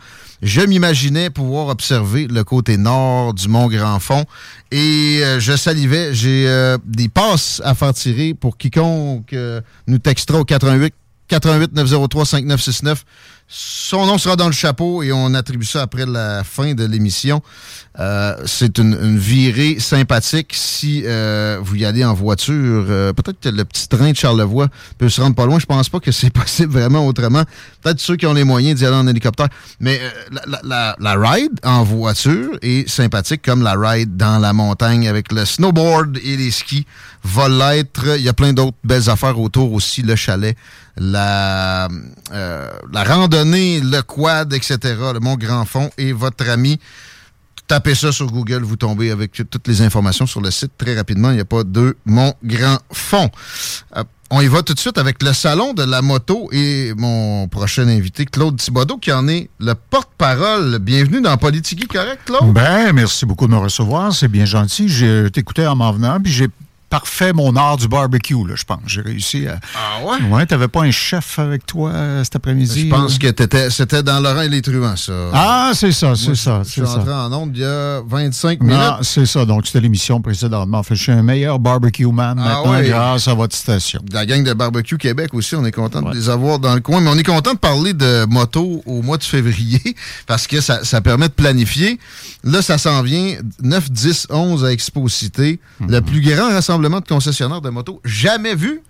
Oui, euh, en fait, ce qui est arrivé, c'est que à travers les années, on a pendant plusieurs années eu un salon de la moto à Québec qui était organisé par les manufacturiers. C'était les grands Ouais. manufacturiers qui se réunissaient, faisaient un show avec leurs exhibits, leurs nouveautés, se promenaient dans toutes les grandes villes canadiennes. Et c'est ça qu'on avait à Québec. Euh, quand est arrivé la COVID, évidemment, tout ça a été interrompu. C'est ça, mon souvenir est flou là, de Voilà. salon de la moto. Puis c'était peut-être plus dans l'humilité quand c'était les, les constructeurs qui Oui, puis euh, il y avait un autre facteur, c'est que lorsque la COVID a été réglée et que les gens ont voulu, ici à Québec, pouvoir se rendre à un salon de la moto, les manufacturiers ont dit on n'en fera pas. Pourquoi? Parce qu'on a des problèmes dans notre chaîne d'approvisionnement. Ah. Ce que ça nous donne d'annoncer des motos si on n'est pas capable de Ils les appliquer? Ben oui. Alors, euh, il n'y en aura pas. Et il y a deux promoteurs locaux, euh, Yves Voitier et Pierre Harvey, qui ont dit, ben nous autres, on va en faire un. Et ils se sont dit, si on est pour en faire un, on est aussi bien améliorer le modèle. Et ce qu'ils ont décidé de faire, c'est d'abord et avant tout de réunir surtout les... On, Les oubliait les ben oui, on oubliait Ouais. les manufacturiers parce qu'ils voulaient pas être dans le party. Ce sont donc les grands concessionnaires de la grande région de Québec qui sont tous là. Et on a dit, on va faire un salon qui est transactionnel. Ouais, on vend des motos carrément. Oui, monsieur. Des neuves, des usagers. Euh, Il y en a quelque chose comme 450 usagers sur le plancher. Ah ouais, des monsieur. usagers, hein, Oui, oui. Euh, écoute, l'année passée, il y a un concessionnaire, un grand concessionnaire de Québec que je ne nommerai pas, mais qui m'a dit Sais-tu combien j'ai fait de chiffre d'affaires au Salon Expo Moto? J'ai dit non, je ne sais pas. Un million. Voyons donc. Il a vendu pour un million de dollars de moto pendant ces trois jours parce que c'est transactionnel. Puis quand le client le kick, puis il la voit, sa moto, puis c'est celle-là qu'il veut, ben, la veux-tu, recule ton pick-up, on, on va te la charger? Il y a de la promo aussi. Euh, Je pense oui, qu'il y, a de- oui. il y a du rabais, etc. Les, Oui. les usagers, ça me, ça me surprend vraiment beaucoup. Oui. Donc, on peut aller se magasiner de la moto. On peut euh, se magasiner aussi des accessoires de ce que je comprends. Absolument, tout est là. C'est comme si tu t'en allais, Guillaume, dans un grand centre d'achat et que tu euh, faisais que-ching, que-ching, puis je veux ça, je veux ça, je veux ça. Donc, on claire la carte de crédit avant d'y Il y a aller. ça. Euh, L'autre bonne nouvelle, c'est que non seulement c'est un salon qui est transactionnel, mais comme on sait que vous allez vouloir probablement vous donner la piqûre puis en acheter une, le billet d'entrée que vous payez la première fois quand vous arrivez Ouais. au guichet, il est valide pour toute la fin de semaine. OK. Fait que vous pouvez revenir deux fois, trois fois, dix fois. Fait que si tu viens le vendredi, puis que tu as le kick sur une moto, puis tu dis, ouais, il faudrait bien que je montre à ma blonde, etc., ou à mon chum. ça. Alors, tu peux aller le chercher. Toi, tu lui, quand il va venir la première, la première fois, il va payer son billet d'entrée. Mais toi, tu peux venir sortir aussi souvent que tu veux. Les enfants de moins de 14 ans sont admis euh, gratuitement. Ouais, puis d'ailleurs, il y a Ben Milo sur place Oui, pour les. l'Académie. Ben Milo, pour, tu sais, qui est une légende dans le monde de la moto, pour leur- les initier à la moto. Et les plus petits, les petites puces, là, Ouais, 0-4 trois ans et ans, moins. Ouais, ouais. 0-4 ans, eux autres vont pouvoir s'amuser. euh, Jeux dans. Dans les jeux gonflables. Écoute, il y a toute une zone, c'est énorme. Pas de patrouille, ils ont des motos. Ah, Eux tout. autres. Et les, euh, les jeunes qui ont entre 4 et 14 et qui vont vouloir essayer la moto, euh, ils vont faire leur initiation sous la supervision d'un professeur Ah, euh, ouais. spécialisé Oh, oh. sur des motos électriques. Ça, des motos électriques, j'imagine. Des modèles futuristes, ça va être très bien présent au salon de la moto. Oui, puis euh, écoute, les, les- c'est évident que même si les manufacturiers... Enfin, il y a un grand manufacturier qui est avec nous cette année là, qui a dit « je peux pas pas être là », fait qu'il a décidé de venir quand même. Mais les manufacturiers, de façon générale, fournissent à leurs euh, détaillants, leurs concessionnaires locaux, certains prototypes ou des choses qu'on Ben ne oui. voit que dans les magazines, parce qu'ils sont pas fous, ils savent que c'est faut se donner la piqûre. Ça, ça doit être euh, exotique un petit peu. oui, un y salon avec des oui, moteurs. Oui, il y, en- il y en a, il y en a, il y a quelques bébites. Euh, il y a plusieurs ateliers custom qui construisent des motos sur mesure OK. pour leurs clients qui sont là. Euh, J'y suis, moi, toute la fin de semaine avec les caméras pour tourner les épisodes de MS Moto. Et je dois te dire que on s'est amusé. C'était du bonbon pour les yeux. Écoute, il y a des machines, là, des affaires extraordinaires. J'imagine. Peux-tu me parler des Voitiers puis Pierre Harvey un peu, l'initiative? Oui, Ça euh, sort d'où? C'est Yves des gens qui ont Voitier- des concessions, ça? Non, non, non. Yves Voitier et Pierre Harvey sont deux promoteurs de salons. Euh, C'est eux qui, deux hommes d'affaires, c'est eux qui euh, organisent, par exemple, le salon motoneige et quad. Ils ont d'autres activités dans d'autres régions du Québec aussi, mais à Québec, ils se sont empressés de remplir le vacuum qui avait été laissé de côté quand les salons des manufacturiers se sont évaporés. Et euh, quand tu dis que l'année passée, il y avait des gens, qui, des oiseaux de malheur, tu sais, qui disaient, ça marchera pas. Peut pas marcher, marchera pas. Ben, s'il y avait quelqu'un qui pouvait faire ça, c'est du monde qui connaît le domaine des salons, ça va être rodé au corps de toi. Ouais, Mais je t'annonce que ça a tellement bien marché qu'au deuxième jour l'année passée, tout le monde était resigné pour cette année. Et les promoteurs se sont fait dire, vous êtes courageux les gars parce que vous faites ça en même temps que le tournoi Pee-Wee. Oui, c'est vrai. Euh, et eux, ils se sont dit, le tournoi Pee-Wee, ce ne sera pas une contrainte pour nous, ça va être une opportunité. Ben Et voilà pourquoi ils ont créé cette zone-là pour les enfants et l'Académie Ben Milo qui est là pour faire en sorte que s'il y a des dizaines de milliers d'enfants qui viennent avec leurs parents, qui sont par hasard eux aussi des tripeux de moto, envoyez-les pas au CPA, amenez-les avec vous, amenez-les au tournoi Pee-Wee, puis venez nous voir après, entrée gratuite pour eux. Ça se fait, là, les deux. Puis, tu sais, moi, perso, quand je suis allé au tournoi Pee-Wee l'an passé avec les miens, c'était merveilleux. Mais après euh, deux heures, j'aurais pris un salon de la moto. Avoir su. C'est juste à côté, tu laisses ton auto où elle est, tu traverses le stationnement, tu te pointes, les enfants n'ont pas besoin de payer, tu payes ton billet, tu fais le tour, tu veux revenir le lendemain tranquillement, magasiner en paix, tu le fais aussi, ton billet est encore bon. Bon, alors, on répète 9, 10, 11 février à Expo Cité, prix très raisonnable. Oui. Mais euh, exposition de, de grande envergure. Claude Thibodeau sur place. Claude Thibodeau dans nos studios. La moto, pour toi, t'es- t'es- je savais que tu étais amateur de voiture. Là. Oui. Pour ce qui est de la moto, c'est nouveau dans ma connaissance. Non, j'ai, euh, je me suis intéressé à la moto euh, très jeune. Je, moi, j'ai un tempérament un peu artistique. Je faisais de la peinture custom sur des motos. Ah bon? Alors, je n'avais même pas de moto à moi que je peinturais des motos pour d'autres. Alors, j'ai Ah bon? dû, j'ai dû pein- peindre, je te dirais, dans les années 60, 70, là. si j'en ai, si j'en ai pas fait 500, je pense Ben que j'en ai pas fait une. Ah oui. Tu sais, du airbrush et tout ça. C'est un côté que j'avais aucune Ouais, idée. et euh, j'ai fait ça pendant très, très longtemps. Puis à un moment donné, quelqu'un m'a dit, il faudrait bien que tu t'achètes une moto. Puis dans le temps, quand tu voulais t'acheter une moto, à l'époque, c'était pas comme aujourd'hui. Tu allais Ah. chez le concessionnaire, tu dis, bon, euh, je veux celle-là, l'aurais-tu dans nos couleurs? Oui, regarde, je l'ai en rouge aussi. OK, je vais la prendre. Tu faisais un chèque. Puis as-tu déjà conduit ça? Non. Ben, il disait, regarde, les, vitesses sont ici, le break est là, regarde, le clutch est ici. Bonne chance. Si tu tombes, appelle-nous, on a une remorque, on va aller le chercher, on va te la réparer. prendre un casque. Ouais, aussi. euh, c'était même pas obligatoire. C'était quoi, ta première moto? Euh, la première que j'ai, euh, neuve que j'ai achetée, c'était une Yamaha 500, deux cylindres, quatre valves par cylindre. C'était très performant.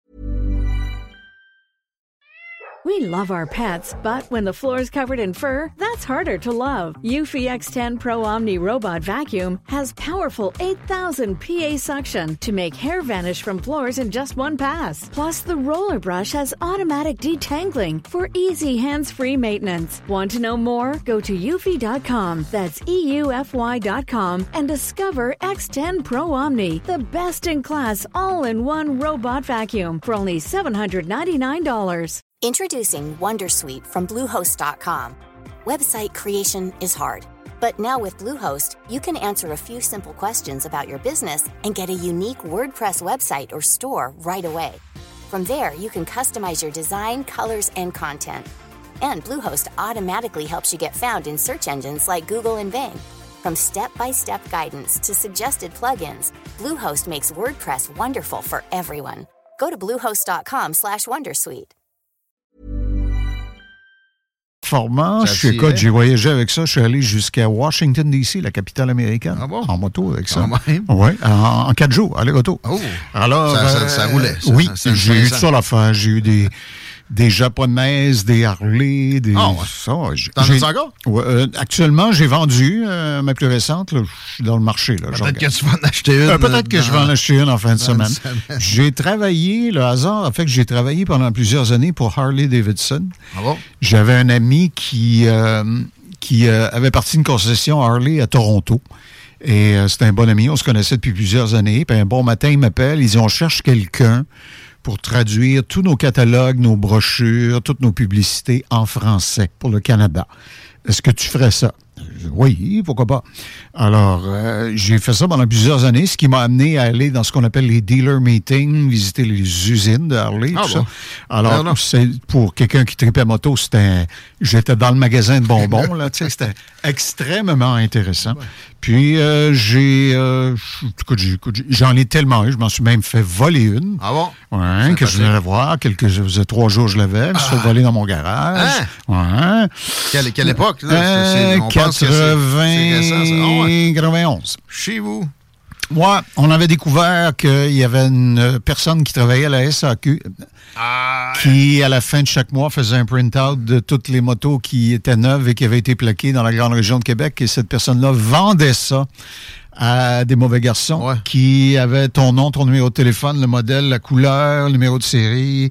Il venait surveiller où tu habitais, il voyait à quelle heure tu partais, à quelle heure tu survenais, puis il passait, puis il coupait la chaîne, puis euh, c'est ça. Que, On euh, pensait que c'était c'est plus récent, le phénomène des vols. Non. Des motorisés comme S'il y, a quelque chose, eu. euh, s'il y a quelque chose, Guillaume, il y en a moins qu'il y en avait. Ah ouais? Au niveau des motos. OK. ah il y en a moins. Est-ce qu'on sent peut-être plus sur les, gros véhicules? Peut-être. Et il y a aussi le fait que euh, quand les manufacturiers ne renouvelaient pas leur offre fréquemment, euh, si tu volais un Harley, euh, un, un 1340 1986, tu pouvais prendre le moteur, le mettre dans un 71, mettre les roues, tu, sais, tu comprends? C'était le même Les produit tout le temps. Un Honda vendues. 750, ils ont produit, le Kawasaki 900, ils ont produit le même moteur pendant je sais pas combien d'années. Quand les manufacturiers se sont mis à renouveler leur offre, ben là, les voleurs étaient au prix. S'ils essayaient de vendre la moto tout d'une pièce, ils se faisaient prendre. S'ils essayaient de la vendre en morceaux, les gens disaient, ben, ça ne fit pas, le modèle a changé. Tu, tu Le- comprends? le- le marché était pas mal plus Ouais. petit, là. Alors, c'est moins, c'est moins, c'est un, c'est un, un problème moins criant maintenant que ça l'était. C'est le fun de découvrir ce côté-là de toi. Les gens t'identifient à la radio de Québec et aussi critique de la radio de Québec. Mais, mais je veux je veux remonter à toi, tes origines dans la radio. tu as commencé ça ici à, à Lévis à- avec CFLS ou Non, c'était euh, déjà... moi, je, contrairement à ce que beaucoup de gens croient, je n'ai jamais travaillé à CFLS. Mais voyons. Non. Ah, J'étais sûr que... Euh, non. J'ai, euh, j'ai, euh, je suis allé étudier au cégep de Jonquière. OK. L'ATM. qui oui, à l'époque, ça s'appelait communication. J'ai fait juste un an et demi parce que c'était d'une platitude olympique. Hmm. Euh, alors, j'ai droppé. Ah Euh, je suis allé travailler euh, pour une petite station qui ouvrait dans mon, mon petit village natal de Sainte-Marie-de-Beauce. Ah bon, OK. La station était la propriété de Jacques Vachon, entre autres un des fils de la célèbre famille Vachon, les gâteaux Vachon. Fait que Jacques m'a donné ma première chance. J'ai travaillé là-bas pendant euh, quatre ans. Après ça, je me suis emmené, Qué- je me suis emmené à Québec. Le premier gars qui m'a engagé à Québec, c'est Dave Atkinson qui a- avait été le directeur euh, des programmes de CFOM, la station anglophone là, que le CRTC a fermé en 1975. Et euh, par la suite, je me suis retrouvé à CJRP. euh, tu travaillais en radio en anglais? Non, non, non, non.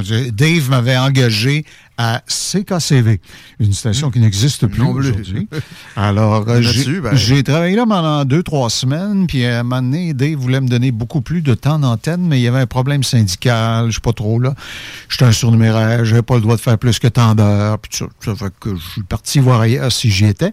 Et effectivement, j'y étais. Alors, euh, j'ai fait quelques années à CJRP, quatre ans pour être exact. Après ça, je suis allé au FM 93. Bon, c'est là que on, La on plupart des gens m'ont connu. Le plus euh, Ouais. comme présence de ta Et, part. ouais. Combien de temps au 93? Euh, Au-dessus de que- 10 ans.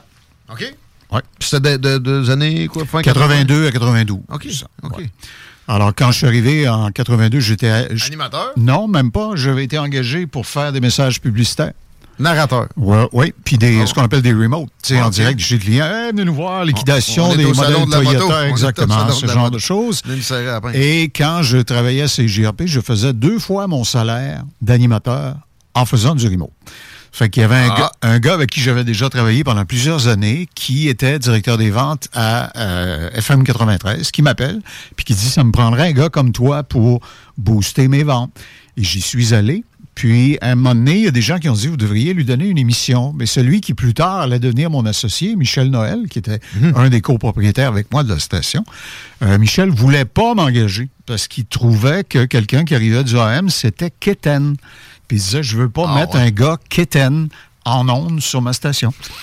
Alors, euh, d'autres personnes lui ont fait comprendre que ce serait peut-être une bonne idée de rendre ça plus commercial. On m'a donné une émission. Quelques semaines après, on m'a donné la direction des programmes. Et un an plus tard, on m'a demandé si je voulais devenir actionnaire. Alors, Ben voyons. je l'ai fait. Non, ben, aller vite. Oui. Puis quat- 93 était peut-être pas aussi big que. Non, quand, quand, quand je suis arrivé, c'était une station, c'était une station qui allait bien, qui était bien équipée, mais qui n'avait pas beaucoup de codes d'écoute et euh, qui euh, vivait un grave problème qui avait été causé par le CRTC. Ouais, il avait, il avait failli fermer ça. Euh, enfin, le CRTC nous a fermé en 1984. OK. Mais l'histoire de la fermeture de CGMF, si je la résume en deux minutes ou moins, là, On va prendre à, à- à la fin des années 70, le président du CRTC était un monsieur qui s'appelait John Meisel. Monsieur Meisel était un gars qui avait enseigné à l'université les communications. C'est un théoricien de la communication. Le CRTC l'engage comme président du CRTC. Il lui dit, il faudrait bien que tu développes la radio FM aux États-Unis. C'est en train d'exploser, cette affaire-là. Peut-être qu'on devrait explorer ça au Canada. Fait que M. Meisel, qui n'était pas un deux de pique, part et il s'en va aux États-Unis, puis il fait le tour de tous les grands marchés pour aller voir comment ça se fait que la vague FM est si forte. Et il revient en ayant tiré un certain nombre d'enseignements. Le principal commentaire qui lui avait été fait était le suivant.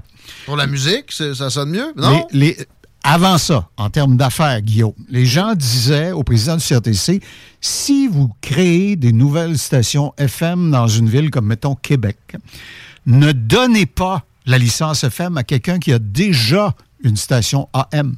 Parce qu'ils vont dormir au gaz. Ils pousseront pas fort fort parce que leur poule aux œufs d'or, la machine à imprimer l'argent, c'est le AM. Alors, quel serait leur intérêt à... Ah, OK.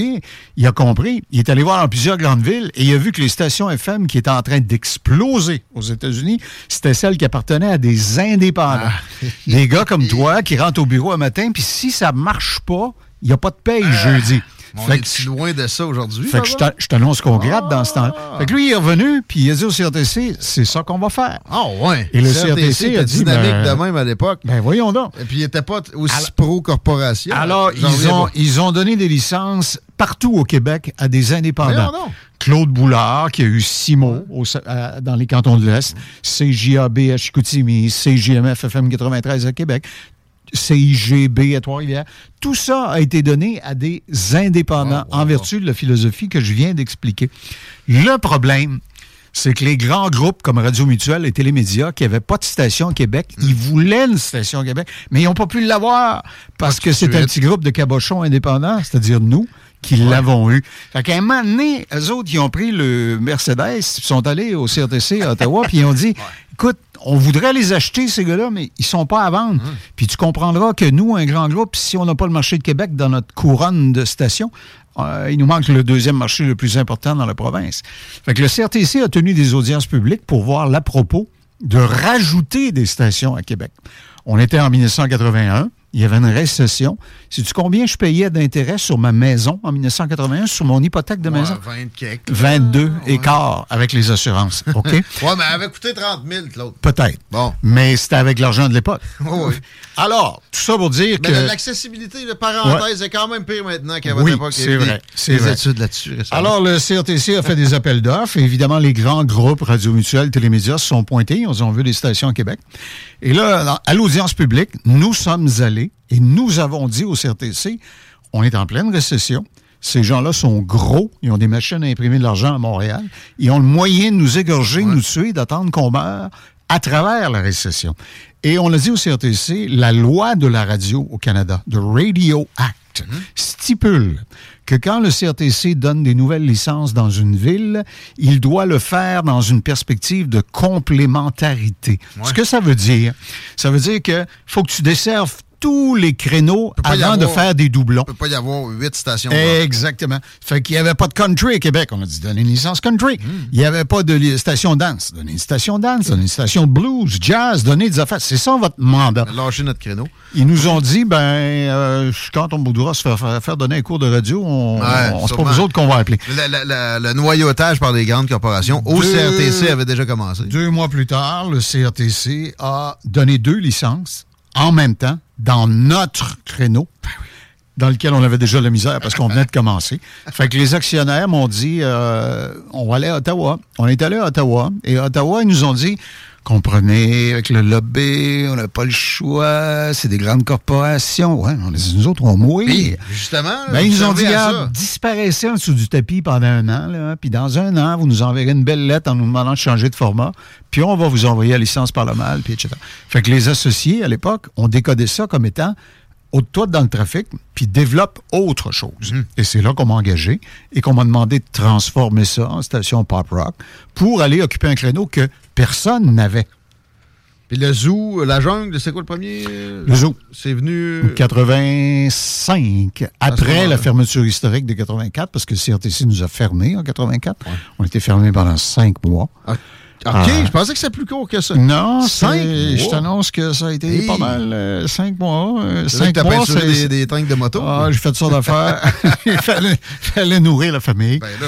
Euh, et Hein? quand on a réouvert cinq mois plus tard, là, on avait la licence pour légalement être dans le format rock. Et là, il est arrivé, Guillaume, une chose absolument à laquelle je ne m'attendais absolument pas. Mais absolument pas. Non seulement on a réouvert, puis on était légal, puis on a eu énormément de succès. Ça, je m'y attendais parce que j'avais une très bonne équipe, on travaillait très fort. Mais le CRTC, quand il a vu, après nous avoir fermés, nous avoir envoyés en prison, puis nous avoir traités comme des bombes, quand il a vu qu'on était capable, en respectant tous les règlements, d'avoir un énorme succès, qu'est-ce que tu penses qu'ils ont fait? Ils m'ont appelé, puis là, ils m'ont dit, M. Thibodeau, euh, on aimerait ça que tu sois sur toutes sortes de comités, puis tu présides.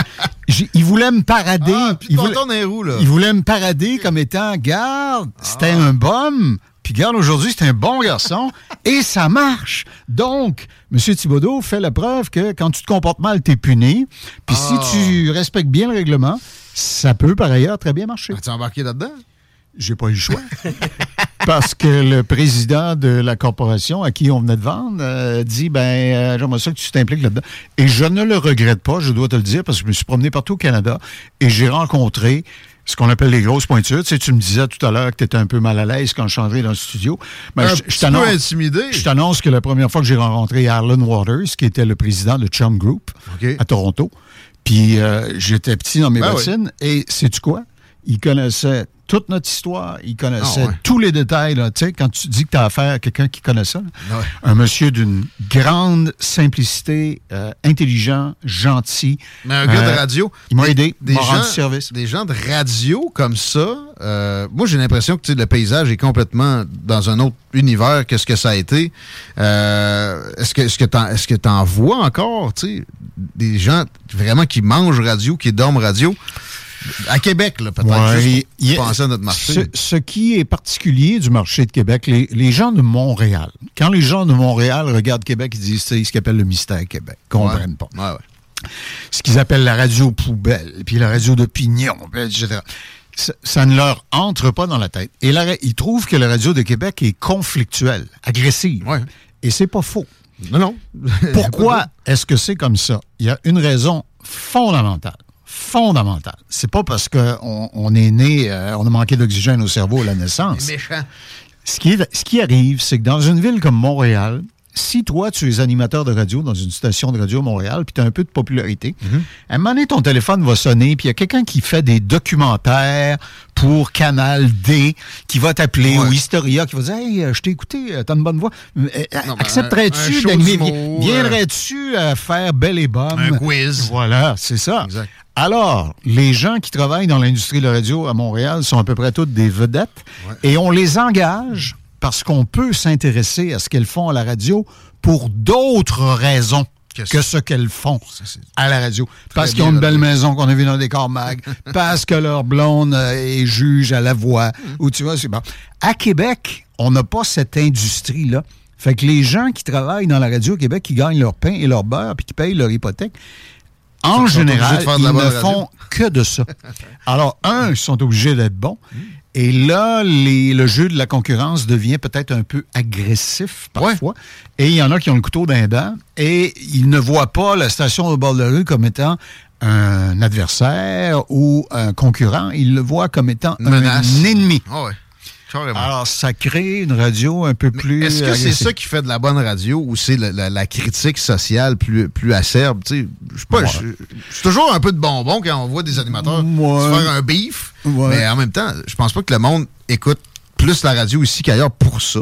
Ben, je te dirais qu'à partir de 2000, 2004, 2004-2005 à peu près, dans la plupart des grandes villes américaines, on a assisté à l'émergence des formats. Euh, les, les, les experts de la programmation appelaient ça du attitude radio. Alors, j'ai une attitude. Tu sais, Hey, si tu penses, tu Généralement plus à droite, mais il y en a, y en a Oui, de la, de la- oui, de la oui. progressiste aussi aux États-Unis, moins. Oui, il y en a. Tant qu'il y a de l'attitude. Oui. Ah ouais. Mais les radios qui se veulent un peu plus à gauche du spectre aux États-Unis n'accepteront pas de ressortir à des techniques de radio qui font le pain et le beurre de ceux qui sont de l'autre côté.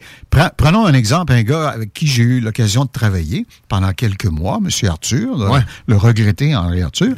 André avait compris que si tu polarises, bien sûr, tu vas attirer l'attention. Et André avait une méthode absolument infaillible. Ça marchait à chaque fois.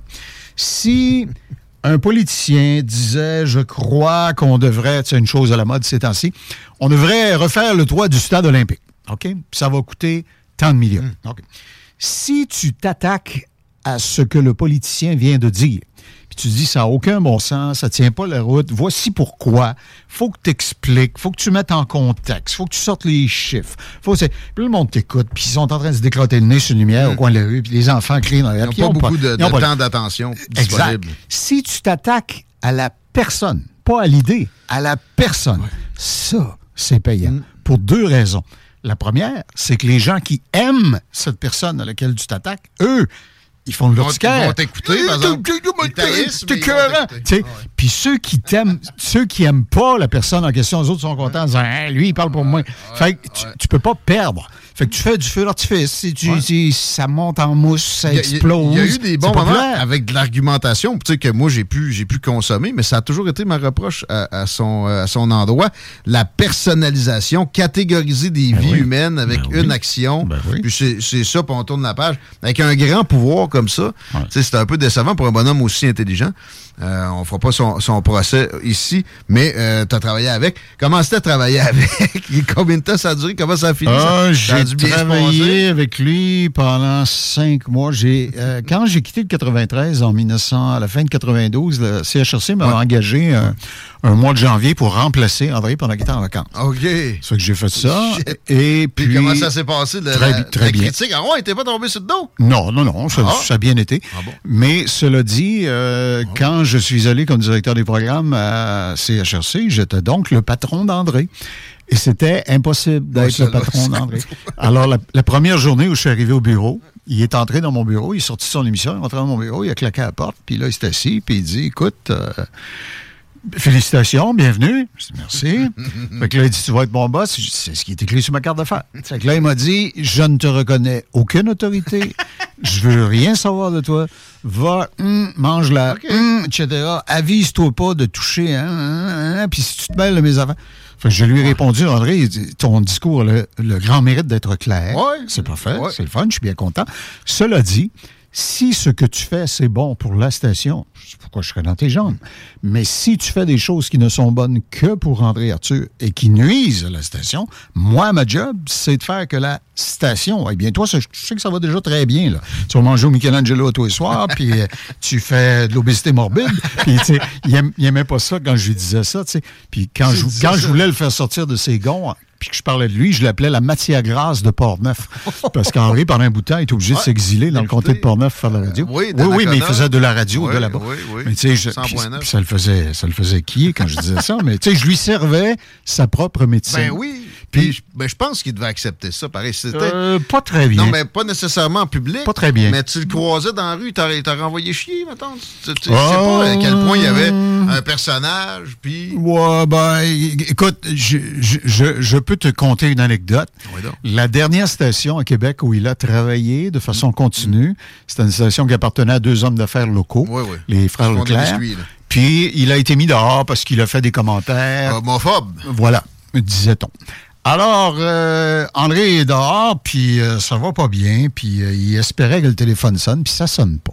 Fait euh, on a un il ami- avait fait le tour pas mal. on a un ami commun qui me dit pas mal découragé, il pensait que puis ça marche pas, puis c'est pas ça. J'ai dit à notre ami commun, j'ai une idée pour lui, moi. J'ai une idée pour lui, puis s'il appliquait mon idée à laquelle il n'a pas pensé, s'il l'appliquait, il pourrait faire un autre homme, une autre période, il pourrait faire un, passer à gratte un autre coup, puis après ça, ce sera fini. Fait qu'il dit, veux-tu que je lui en parle? Je peux lui en parler si tu veux. Ça fait qu'il appelle André, puis il dit, André, j'ai rencontré Claude, hein, hein, il y a une idée. pour ça. A pris euh, 14 secondes, mon téléphone sonne. Puis T'as appelé? Ben oui. Puis là, André dit, on, on va-tu prendre un café? Je dis, bien sûr. ouais. Fait qu'on est allé prendre un café ici, dans les limites de Lévis. Je fais tout ce que je peux, moi, pour garder l'argent à Lévis. Fait que je, je- je l'ai fait traverser. Ouais. Je pense même qu'il a rempli un tank à gaz de son gros 4x4. tu vois, il a fait virer, euh, il a dépensé quelques centaines de piastres dans l'économie locale de Lévis. Mais tout ça pour dire qu'on on se rencontre. Alors, euh, on a une bonne conversation. Je lui explique mon idée. Il dit, c'est bon, en maudit, j'aurais pas pensé à ça. Il dit, c'est tellement bon. Il dit, euh, va vendre ça. Oh, je dis, on se calme ici, là. J'ai dit, si on applique mon idée, d'abord, on va se faire une entente entre nous. Puis, je n'irai pas vendre euh, ta présence en ondes sans que nous ayons des ententes formelles entre nous. Ah, il dit, je comprends très bien ça. Fait qu'il dit, je vais en parler à mon fils. Il dit, mon fils est mon meilleur conseiller. J'en parle à mon fils et je te reviens. Et il dit, ça se peut que mon fils veuille être avec nous? Lors de la conversation s'il y a des questions particulières. Je dis, pas de problème. Et moi, je jamais rappelé. Alors, je devine qu'il en a parlé à son fils et que son fils a dû lui dire, fais pas ça. C'est correct. Est-ce que je peux savoir c'était quoi? là? Non. Hey, le temps a filé. Claude Thibodeau, par contre, euh, c'est euh, la grosse radio. C'est vraiment solide. Euh, Est-ce qu'on peut se reprendre? Euh, sans consigne de contrat? On peut-tu se reparler de radio prochainement? Parce que tu, tu- tu parlais de dormir au gaz. J'aurais qu'on fasse un, petit tour d'horizon du portrait en ce moment dans, dans la région de Québec, mais là, j'ai 10 minutes de retard, la pause n'est pas commencée Ah! pour mon prochain invité. Ouais. Écoute, Je comprends. on, on se dit tout ça? Oui, oui, on- écoute, on fera ça. Je te laisserai mes coordonnées téléphoniques. Alors, je rappelle à ton vaste auditoire que le but de ma visite, outre le fait de voir ton sourire pepsodent, c'était de parler du salon Expo Moto qui va avoir lieu en fin de semaine à Expo Cité, 9, 10, 11 février. Tous les détails sont sur expomoto.ca. Vendredi, de midi à 21h, samedi de 9h à 18h. Euh, dimanche 9h30 à 17h jusqu'à 14 ans, c'est gratuit. C'est 17 pour les adultes et votre laissez-passer est bon pour trois jours et le salon est transactionnel. Pas si vous trouvez la même. moto de vos rêves, le casque de vos rêves, vous pouvez l'acheter et partir avec en dessous du bras. Grâce à Beneva, Sainte-Foy Nissan, Beauport Nissan, École de moto Centre-Ville, Sport VL et Huile Hypertech. On s'arrête. Merci Claude Thibodeau. Salut, merci de m'avoir reçu, c'est bien gentil. Salutations aux auditeurs. Nicolas Gagnon, retour. Vous êtes à l'écoute 96.9, l'alternative radio 96.9. Talk, rock, GroupeDBL.com Southside, Québec. Vous êtes sur CJMD 96.9 avec S-O-U-L-D-I-A. Sacré.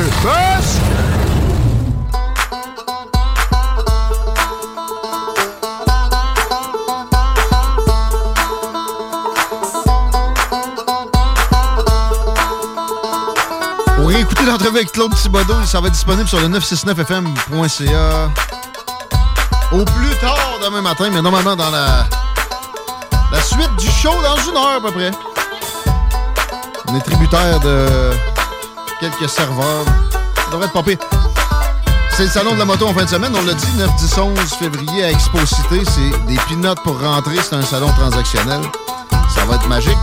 Claude Thibodeau est là, allez serrer la pince. Mais euh, c'est le tournoi BSR aussi. Chico a préparé un petit résumé. Eh bien oui, ça commence jeudi, le 8 février. Ça se déroule sur 11 jours. Donc du 8 au 18, la 47e édition du tournoi. Puis oui, BSR, tu sais, quand tu es rendu que tu en fais 47, c'est parce qu'il y a une, une bonne recette aussi. 104 équipes qui vont disputer un total de 170 matchs. On est sur deux plateaux. L'Aquarena Léopold Bédard dans le coin de Charny, l'Arena BSR à Saint-Nicolas. C'est plus de 1700 joueurs en provenance d'un record de 8 pays qui vont euh, évoluer durant ce tournoi-là. Les finales, ça a lieu du côté de l'Arena BSR. Ça commence, ben, on en a déjà ce week-end, le dimanche 11 février, mais euh, c'est généralement le week-end suivant, donc le 18 et le 19 février. Notamment, et moi j'étais surpris d'apprendre qu'il y avait une coupe, le- celle- une coupe, celle du euh, classement 2B, qui euh, s'appelle la coupe Gaétan Dumas. Ben oui, un ancien animateur ici, un type qu'on aime énormément. Et je pense bien que c'est sa fille qui, euh, qui organise la patente. Ils Oui. vont être sur place, aller serrer à la pince. Alain Perron aussi, euh, nous autres. euh, Moi, je- normalement, je suis au 5 à 7. On va avoir une, une belle tente CGMD. Vous pouvez venir nous aborder pour qu'on fasse remplir des coupons pour des concours. Ça va être malade, vive le tournoi BSR. Mais vive aussi la Fédération canadienne des contribuables. On a assez fait attendre Nicolas Gagnon. Désolé du retard, mon ami. Hey, aucun problème. Merci beaucoup de m'accueillir encore une fois. On a de l'excellent matériel de ta préparation avec la Banque du Canada, la CAQ et son financement politique revu peut-être. Mais en premier, je veux que tu nous euh, jases de communication. C'est un peu le thème de l'émission, on se rend compte aujourd'hui. Et le boss de la CBC, la boss de Radio-Canada, ou inversement, qui se font brasser par Andrew Shear, que moi, je ne soupçonnais pas nécessairement capable de brasser qui que ce soit. Euh, c'est des... euh, comment on appelle ça? Des hearings là, en français, des, des audiences qui ont eu lieu à la Chambre des communes dont tu veux faire mention.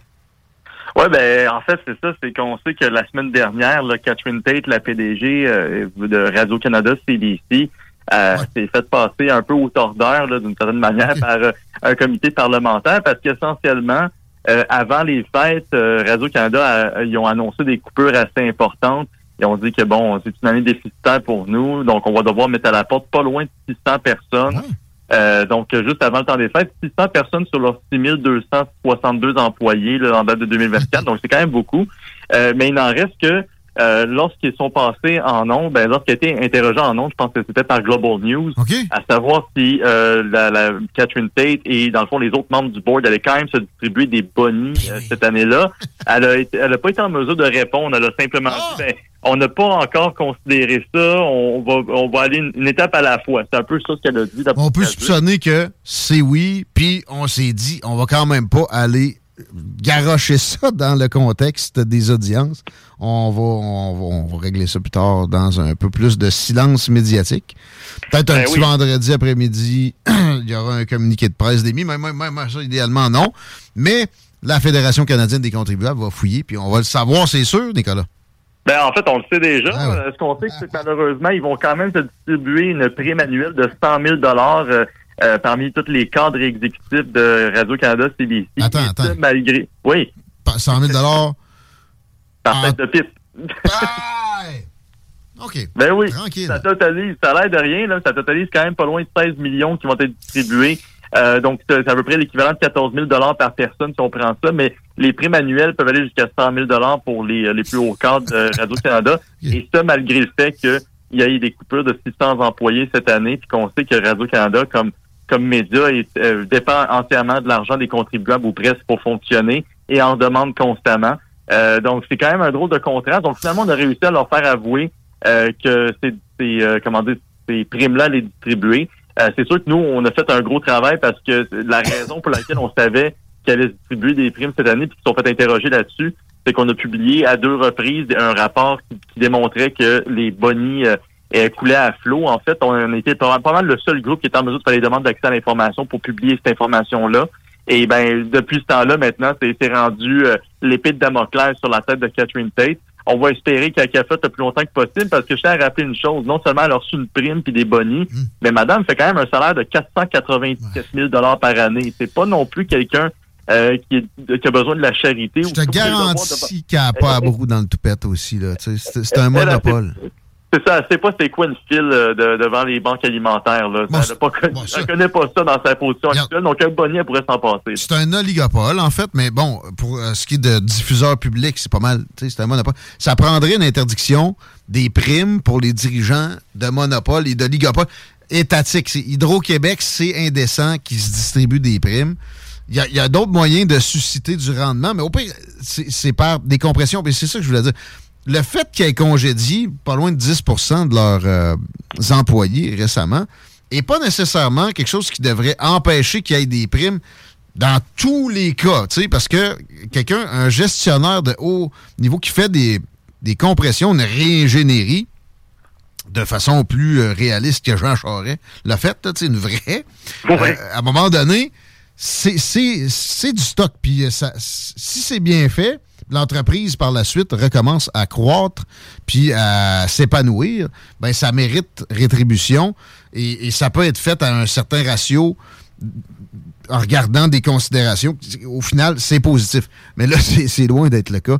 Les autres, peu importe ce qu'ils font, ils pourraient euh, mettre ça à terre et il y aurait des bonus pareils. D'ailleurs, je, voyais Andrew Scheer dans la, commission parlementaire en question parler euh, des, indices de performance de la CBC, Radio-Canada, et euh, c'est tout en train de descendre. Il n'y a, pas, ben, rien d'encourageant là-dedans.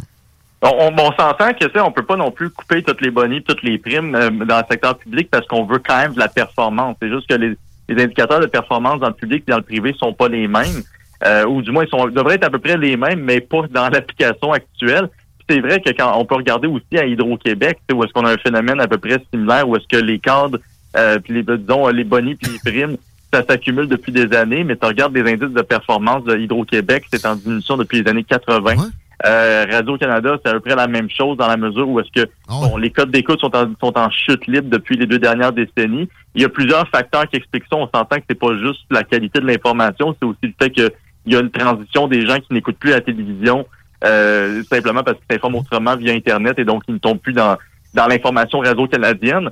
Mais au final, je veux dire, oui, on s'entend que la qualité du contenu, euh, la ligne éditoriale, tout c'est des, des éléments qui vont aussi jouer dans la, le, comment à quel point un média peut être attrayant. Et ben, comme on voit dans les chiffres actuels, la baisse des codes d'écoute qui est phénoménale, je pense que pas loin de moins de 4% des ménages canadiens euh, suivent là, le CBC ou, les, ou euh, comment dire, les nouvelles qui sont publiées par CBC parce que c'est beaucoup plus suivi, on s'entend. Euh, le Radio-Canada dans le monde francophone est beaucoup plus ben performant que CBC dans le monde anglophone. c'est normal. Ils ont, ils ont, accès à CNN, MSNBC, euh, Fox News, etc. Puis, La variété aide. ABC, les, les nouvelles locales, tu as ça sur ton euh, câbleau distributeur ici au Québec. Fait que, bon, eux autres, ils s'en servent à plein. C'est sûr que c'est un peu plus difficile. Quand on parle de Radio-Canada, il faut toujours que, et de ses turpitudes, j'ajoute que j'ai déjà essayé d'acheter de la publicité là. Essayez. Et on m'a hmm. pas rappelé, après deux tentatives ou trois de ma part, je pense une par courriel, deux par téléphone. Après ça, ils se plaignent qu'ils ne savent plus quoi faire pour euh, donner de l'information. Ils doivent tomber dans des rediffusions puis des, des, trucs euh, américains. Je parle de Radio-Canada, pas CBC, mais des trucs américains traduits parce que la vie est tellement difficile pour fournir de l'information. Pathétique, c'est le mot qui me vient. Et euh, pas assez gens. malheureusement pas, c'est malheureusement pas assez woke pour être publié. je pense que c'est- c'était ça le problème au final. Ben, Je vais juste annoncer mon bingo, moi. Euh, Radio, euh, Radio TVA m'avait rappelé rapidement. Télé-Québec non plus avait pas daigné me donner de retour d'appel. Et finalement, en fait, après plusieurs suivis de ma part, on m'avait dit non, on non, on veut pas. on veut pas. On veut pas ton argent. Méchant dirigeant de radio communautaire, en plus. bon, c'est peut-être la radio communautaire la plus écoutée de l'histoire des radios communautaires du Québec, mais ça reste qu'on n'est pas méchant pour autant. Hey, euh, on reste dans quelque chose de, de plutôt pathétique. On s'en vient au provincial avant de retourner parler de la Banque du Canada, comme promis. La CAC et le financement des partis. Tu veux démystifier les mécanismes avec nous autres, puis montrer l'opportunisme crasse de cette formation politique-là. C'est ce que tu as rédigé dans notre préparation. On t'écoute, Nicolas Gagnon. Oui, absolument. Ben, je sais pas si c'était les mots exacts, mais oui, c'est à peu près ça, pareil, parce qu'au final, on s'entend. euh, puis je veux juste mettre les choses au clair pour tout le monde. Il n'y a pas de problème avec le financement privé des partis politiques au Québec. Euh, ce qu'on a vu dans les deux dernières semaines est une très grosse farce, honnêtement. Euh, puis j'en viens pas parce que c'est une tempête dans un verre d'eau qui a commencé avec euh, Sylvain Lévesque, le député de Chauveau, puis on a aussi un, dépu- un député de Abitibi. Euh, je pense que c'est euh, Louis-Charles Toin ou quelque chose comme ça, que les deux ont été mis sous, en- sous enquête du commissaire à l'éthique euh, de l'Assemblée nationale parce que euh, il y, a- il y aurait eu, comment dire, il aurait pas respecté certaines règles d'éthique euh, dans justement le- des, certains événements de financement. Grosso modo, euh, on ciblait des personnalités, des, des élus locaux, euh, des entrepreneurs en leur disant euh, venez à notre cocktail de financement, euh, venez faire un don de 100 dollars, puis vous allez pouvoir euh, plus facilement rencontrer un ministre qui va être justement présent. C'est une, une manière de faire qui effectivement, bon, euh, pour l'instant l'enquête est en cours, fait que on va pas non plus sau- sauter aux conclusions, mais mettons s'il s'a- il s'avère être, euh, comment dire, coupable, bon, il va avoir une tape sur les doigts, comme ça a été le cas pour Fitzgibbon à plusieurs reprises, mais pour le reste, il n'y aura pas de grandes conséquences. Sauf que Mais, mais moi, je trouve ça pire pas mal ce que Fitzgibbon faisait que ça. C'est parce qu'à un moment donné, ça prend un genre de filtre pour avoir accès à des ministres. De 100 pièces, ils vont pas prendre une décision sous, à cause du 100 pièces. Puis le, le- le citoyen plus pauvre qui a pas ce moyen-là peut toujours s'arranger. Puis, tu sais, qu'est-ce que quelqu'un qui est pas de trouver 100 pièces va apporter de nouveau à un ministre? Je suis désolé, je veux pas faire de se casser du sucre sur le dos de, de- de pauvres gens, mais on le sait que ça va pas bien pour eux autres. Là. Euh, si ils comprenaient ce que l'inflation fait, il n'y aurait pas besoin que quelqu'un paye 100 pièces pour leur expliquer. Là. Puis ils changeraient pas d'opinion pour 100 pièces. Anyway, là, ça, ça prendrait plus que ça. Puis il y a d'autres moyens de corrompre des élus pas mal, qu'il y a du financement Ben, surtout- politique. Surtout que les partis politiques ont zéro besoin de l'argent privé. En fait, quand on regarde les chiffres, euh, c'est pour ça que c'est assez la, la- la réaction de François Legault, finalement, c'est de dire, ben là, vous ouvrez des enquêtes à l'éthique, vous pointez du doigt mes, mes députés, euh, ça va faire. Fait qu'écoutez, moi, je vais vous démontrer que je suis plus intègre que les autres. Je vais mettre fin au financement privé de mon parti politique. Sauf que pour ceux qui comprennent, juste pour expliquer les affaires comme du monde, c'est pas du financement privé pour Saint-Saëns, c'est plus des contributions populaires. Parce que la seule chose qui, qui est privée dans les dans les le financement des partis politiques au Québec, c'est que monsieur, madame, tout le monde peut faire un don de 100 dollars une fois par année, c'est tout. Euh, les, pers- les personnes morales ou les entreprises, dans le fond, peuvent pas faire de dons. Puis si jamais vous faites un don qui est plus élevé que 100 dollars durant une année, euh, qui est une année qui est pas électorale, parce que l'année électorale, vous pouvez le faire deux fois, le, le don de 100 dollars, c'est la seule exception. Vous n'avez pas de crédit d'impôt. Puis si vous dépassez la limite de 100 dollars, vous pouvez avoir une pénalité, puis euh, quasiment avoir euh, une amende à payer, en fait. Donc, non, mais là, euh, du gouvernement-là donne des amendes de 4000 à quelqu'un qui a écrit sur Facebook qui voulait une tourtière à viande de beau. D'ailleurs, il y a un gros fondement pour notre ami Jocelyn Chapdelaine. Mais, euh, Mais- ben, c'est ça, mais au final, là, en, 2000 en 2022, là, le financement, c'est la- l'argent public qui a été versé aux partis politiques versus les contributions que les partis ont ramassées, c'est deux mondes.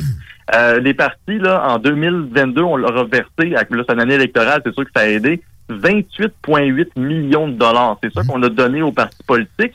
Puis en contrepartie, tous les partis confondus ont ramassé 5,4 millions de dollars en contribution. L'écart est monumental.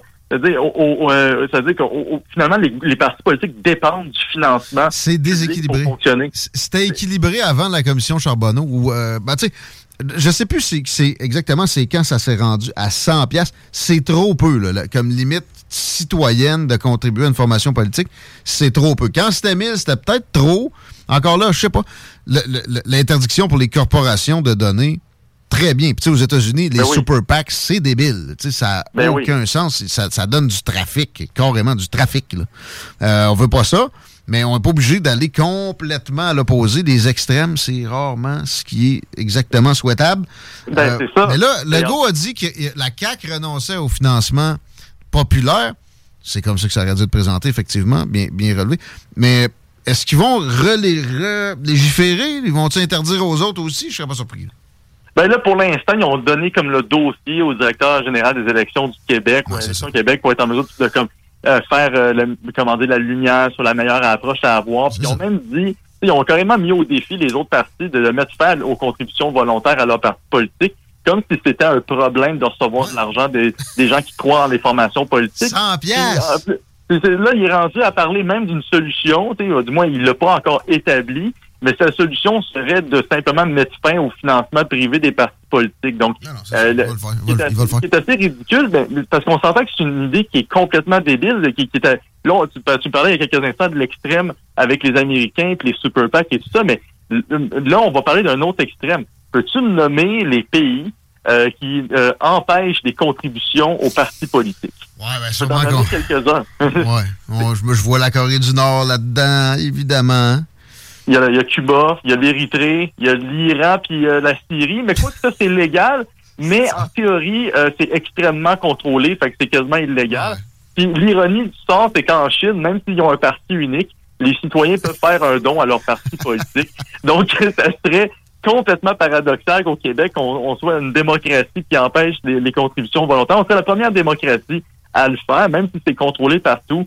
Euh, là, on serait comme quand même aux antipodes de tous les autres pays démocratiques et ça nuirait inévitablement au lancement des nouveaux partis politiques. Comment on fait pour se faire financer par euh, d'une quelconque manière si on peut pas recevoir de dons pour se lancer, quand on a une nouvelle idée ou un nouveau mouvement qui, qui est totalement légitime, ben ça viendrait limiter ça. Donc la démocratie serait elle serait durement affectée si ça va de l'avant. J'ose croire que toutes les partis politiques vont s'y opposer, ou du moins euh, euh, j'espère qu'il va y avoir un grand réveil parce que ça, ça, ça va beaucoup trop loin ça passe.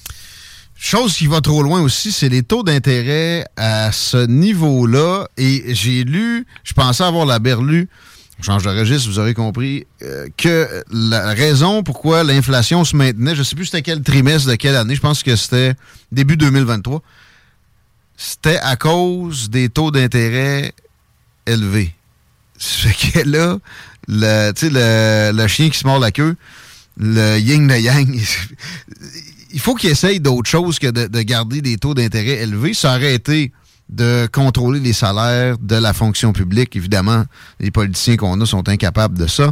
Justin Trudeau va donner tout ce qu'il veut, tout ce qu'il veut à la fonction publique euh, fédérale quand viendra le temps. Et, et alors que même son père avait eu de la retenue là-dessus, il avait compris que si tu veux pas la perpétuer, l'inflation galopante, à un moment donné, il faut que dans la plus grosse masse salariale qui existe, il y ait du contrôle. Mais non. Donc, euh, on, passe la POC à la Banque du Canada et la Banque du Canada fait pas grand-chose. Sont- Sont-ils capables de, de- finir par baisser ça? Ça devrait être déjà le cas. Euh, les, maisons continuent à augmenter. Et euh, donc, pour le marché en pleine, en pleine pénurie de logements, c'est terrible ce qui, ce qui est proposé. On dirait qu'ils sont incapables de baisser les taux d'intérêt. Ben, c'est ça. C'est, ben, la semaine dernière, c'est ce qu'ils nous ont dit carrément. Là. Le taux il est encore à 5% puis ils ont dit, ben, euh, malheureusement, on va devoir euh, maintenir le taux à 5% Mais pour la première fois depuis 2022, ils ont démontré une ouverture en disant on va on devrait être en mesure de les baisser prochainement.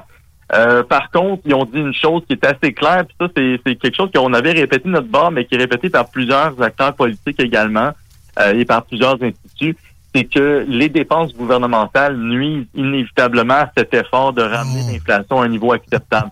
Euh, donc, comme tu l'as mentionné il y a quelques instants, c'est ça. Même, même euh, euh, le père de, de- de Justin Trudeau avait été arrivé à cette réalisation-là. Euh, bon, un peu trop tard, on s'entend. René Lévesque aussi, mais ça a tué sa carrière politique. Lui, quand il a, il a gelé un peu les salaires. Exactement. Puis là, on arrive à un point où est-ce qu'on dit, OK, ben là, on, on- comprend que les dépenses gouvernementales, c'est un, c'est vraiment de l'essence sur le feu de l'inflation, surtout qu'on engage de plus en plus, on dépense de plus en plus à chaque année. Puis là, en plus, on arrive à un contexte où est-ce que des gouvernements, tant à Québec qu'à Ottawa, ils vont euh, bientôt annoncer des augmentations de dépenses. Alors, entre autres, à Ottawa, on, on augmente les dépenses à coût de 2,7 milliards de, ça c'était l'année dernière, 3,4 milliards l'année prochaine. sur les six prochaines années, juste les, les dépenses gouvernementales au fédéral, on, on augmente ça de 20,8 milliards. Ça a l'air de rien, euh, mais ça démontre qu'il n'y a pas de ralentissement déjà. Puis c'est la même chose au, au- au niveau québécois, tu sais, où est-ce qu'on a une grosse fonction publique, on s'entend. Tu sais, René Lévesque, justement, il s'était fait euh, pas mal, ça a tué sa carrière politique où est-ce qu'il s'est attaché à la, attaqué à la fonction publique. Dans le cas de François Legault, il l'a plutôt gâté comme rarement. Euh, dans, dans le sens que on vient de donner quand même 17,4% sur 5 ans aux employés de l'État, puis euh, il y a toutes les autres dépenses en plus liées à, la- à la filière éle- électrique. Euh, toutes ces dépenses-là, je veux pas, ça joue lourd. Et ben, on a de la difficulté, on a de la difficulté à imaginer qu'avec des autant de dépenses de la part du gouvernement fédéral comme au provincial, que ça va amener un ralentissement de l'inflation. Mais c'est sûr que c'est surtout au fédéral vraiment là, que tout se joue. Parce que quand on regarde les chiffres, là, puis j'aime ça les comparer parce que c'est hallucinant comme on est dans deux mondes. Et pourtant, on il n'y a même pas une seule, il n'y a pas encore une décennie qui s'est écoulée entre l'arrivée de, Justin, de Justin Trudeau au pouvoir puis, et son départ. Euh, juste pour donner une idée, en 2015, le- on a, le sol budgétaire, c'est un surplus d'un mi- d'un milliard. Cette année, c'est un déficit de 40 milliards. en 2015, la dette, c'est 620 milliards. En cette année, c'est 1,2 billion. On a doublé ça. C'est même plus, euh, on n'est même plus dans les milliards, on est rentré dans les billions.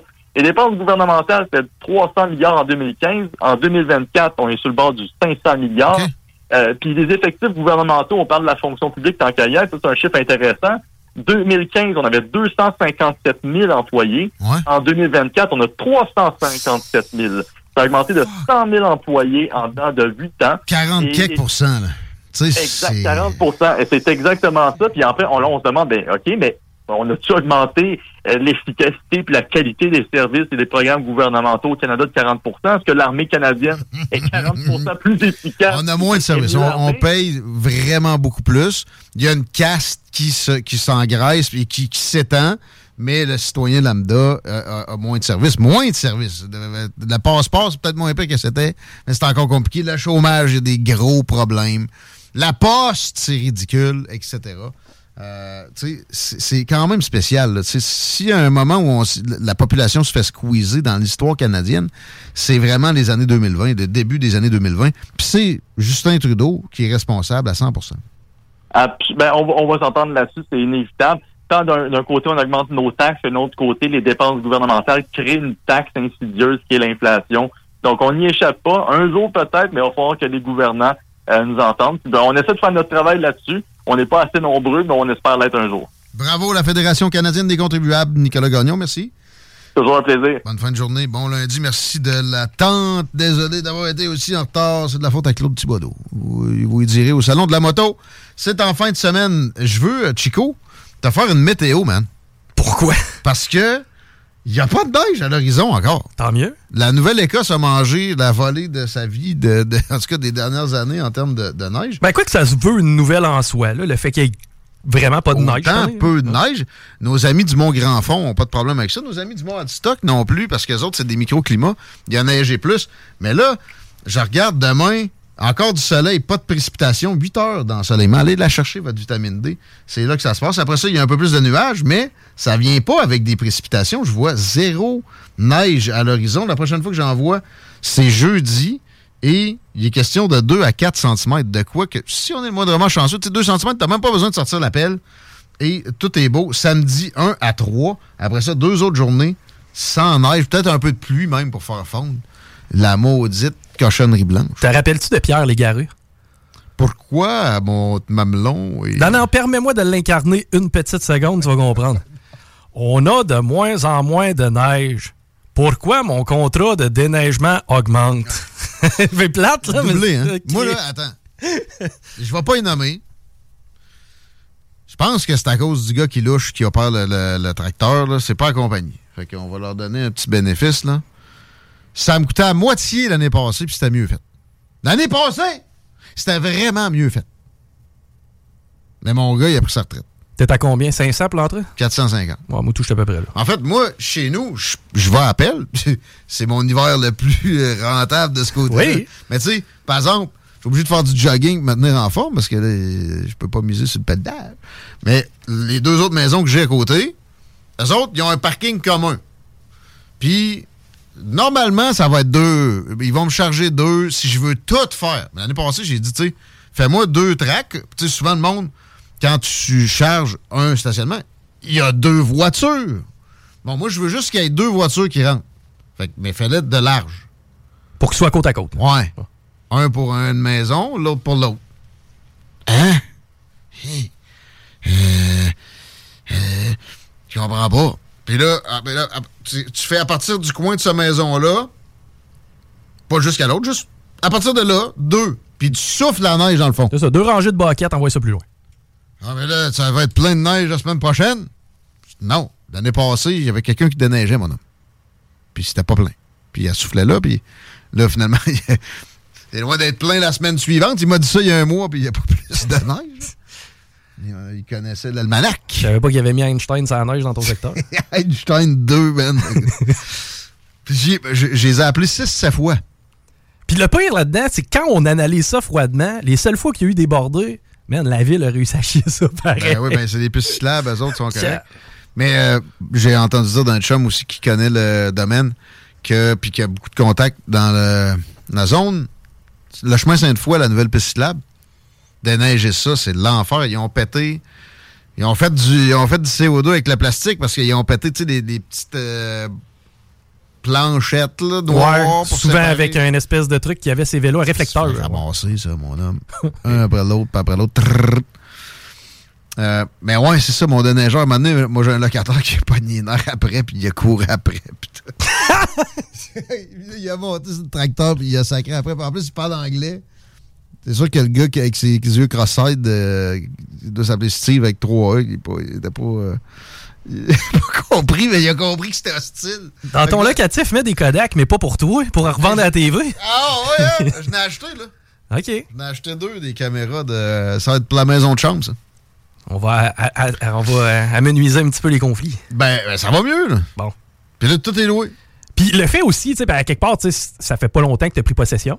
C'est que le fait que tu doives asseoir ton autorité aussi, à quelque part, ça y est sûrement pour quelque chose. Écoute, tu sais, j'étais découragé un petit bout à un moment donné. Puis j'ai. euh, c'est là que la lecture. J'étais assis dans mon lazy boy, j'ai ma bibliothèque là. Puis là, je me dis, tu sais, qu'est-ce qui pourrait bien m'inspirer? Je pogne un, un livre sur Napoléon. Ah. J'ouvre ça au hasard. Je l'ai déjà lu, le livre. Puis là, tu sais, le gars, il réglait le sort d'un pays en une journée. là. La Bavière, là, ça va être ça. Tiens, ça marchait après pendant des décennies. J'ai lu juste une page où il. Je pense que c'était ça, la Bavière. Non, c'était une, principauté italienne. Je pense dans le nord de l'Italie, il réglait ça. Puis là, j'ai refermé ça, j'étais comme. Moi, j'ai rien qu'une maison de chambre, on va fermer ma gueule, puis on, on- on- on va en venir à bout. Ouais, mais l'autorité est plus ce qu'elle était. Tu sais, Ouais. recule une gang de 50 ans. là. C'était pas, pas ça. là. Il y en aurait qui se seraient fait fouetter. Ben, il y a de ça, mais à quelque part, le respect de l'autorité. Maintenant, c'est beaucoup moins ça. là. Tu sais, à cette heure, je paye pas mon loyer. Sais, t'es- Ben non, puis ton problème. la régie du logement, il va falloir, là, euh, que j'ai un dossier, là. J'ai un dossier à, à traiter. Il va falloir que j'implique des avocats parce qu'ils m'ont, je considère, lésé. là. Je les avais filmés dans leur lieu de travail. C'est un lieu public. Tu as le droit de filmer les gens dans un lieu public. Je suis revenu à la maison, j'avais une mise en... J'avais un huissier qui m'attendait. Il était 9 heures. Simplement pour avoir capté des images. Je les ai mis sur Twitter. Ah, mais je sais pas à quel point la diffusion. Y avait-tu des visages qu'on peut reconnaître? Des- des- ouais. Dans le lieu de travail, ça peut être sensible. Je sais pas. C'est public. Euh, oui, mais je crois qu'il faut que tu brouilles. Puis, ouais. Dans l'exercice de tes fonctions, c'est parce que t'es. t'es, euh, Parce que mon but, c'était pas de chialer ses employés. Ben, puis ça. probablement pas la personne en tant que telle. filmés vite. Ben, tu sais, pareil. Il était là, quatre. Il était quatre. Pour me dire que ça me prenait un rendez-vous. Alors que je venais d'appeler, puis ça m'avait raccroché au nez parce qu'il manquait de personnel, supposément. Et euh, ça, c'était après deux semaines d'avoir attendu que ma cause avance et qu'on m'envoie un courriel indiquant bien ne répondez pas. D'un coup, qu'on pourrait vous aider. Et votre demande est rejetée parce que le code postal est mauvais, puis une autre affaire. Ben, c'est légitime de filmer un policier. D'après moi, t'as quelque chose. Mais là, j'étais à l'intérieur d'un bureau, mais c'est un bureau d'accueil. C'est public, ça. Mais Là, j'ai enlevé une vidéo de Twitter. Je cherchais pas sur mon Twitter. De toute façon, il avait pas levé pendant tout. J'avais genre 128 views. Ça m'a pas bien levé le cœur de- d'enlever ça. Puis en me disant aussi, tu sais, j'ai une cause pendante avec des locataires qui me payent pas. Fait qu'il faudrait peut-être. C'était peut-être pas ma meilleure idée. Mais en même temps, justice avant tout. Puis j'avais l'impression que ces locataires-là allaient s'en aller anyway prochainement. Parce qu'avec plus d'Internet, ça. être un BS, c'est plus difficile. Ben, c'est parce que tu t'as rien à faire pour vrai. c'est là que c'est plate. Il n'y hein? avait, pas- il y avait pas de bibliothèque. Ah non, je pense pas. Fait que. euh, mais j'ai toujours pas de réponse. Il m'avait dit cinq jours ouvrables quand j'ai fini par avoir mon rendez-vous, qu'il voulait remettre, mais que j'ai dit, on peut le faire au téléphone parce qu'il neigeait. Bon. Euh, on peut le faire au téléphone. OK.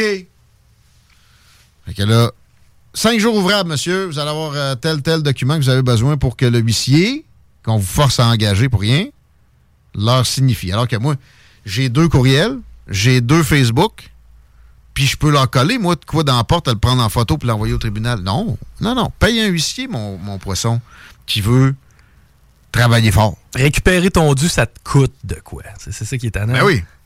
Fait que là, cinq jours ouvrables, on est à 20. Pas une nouvelle.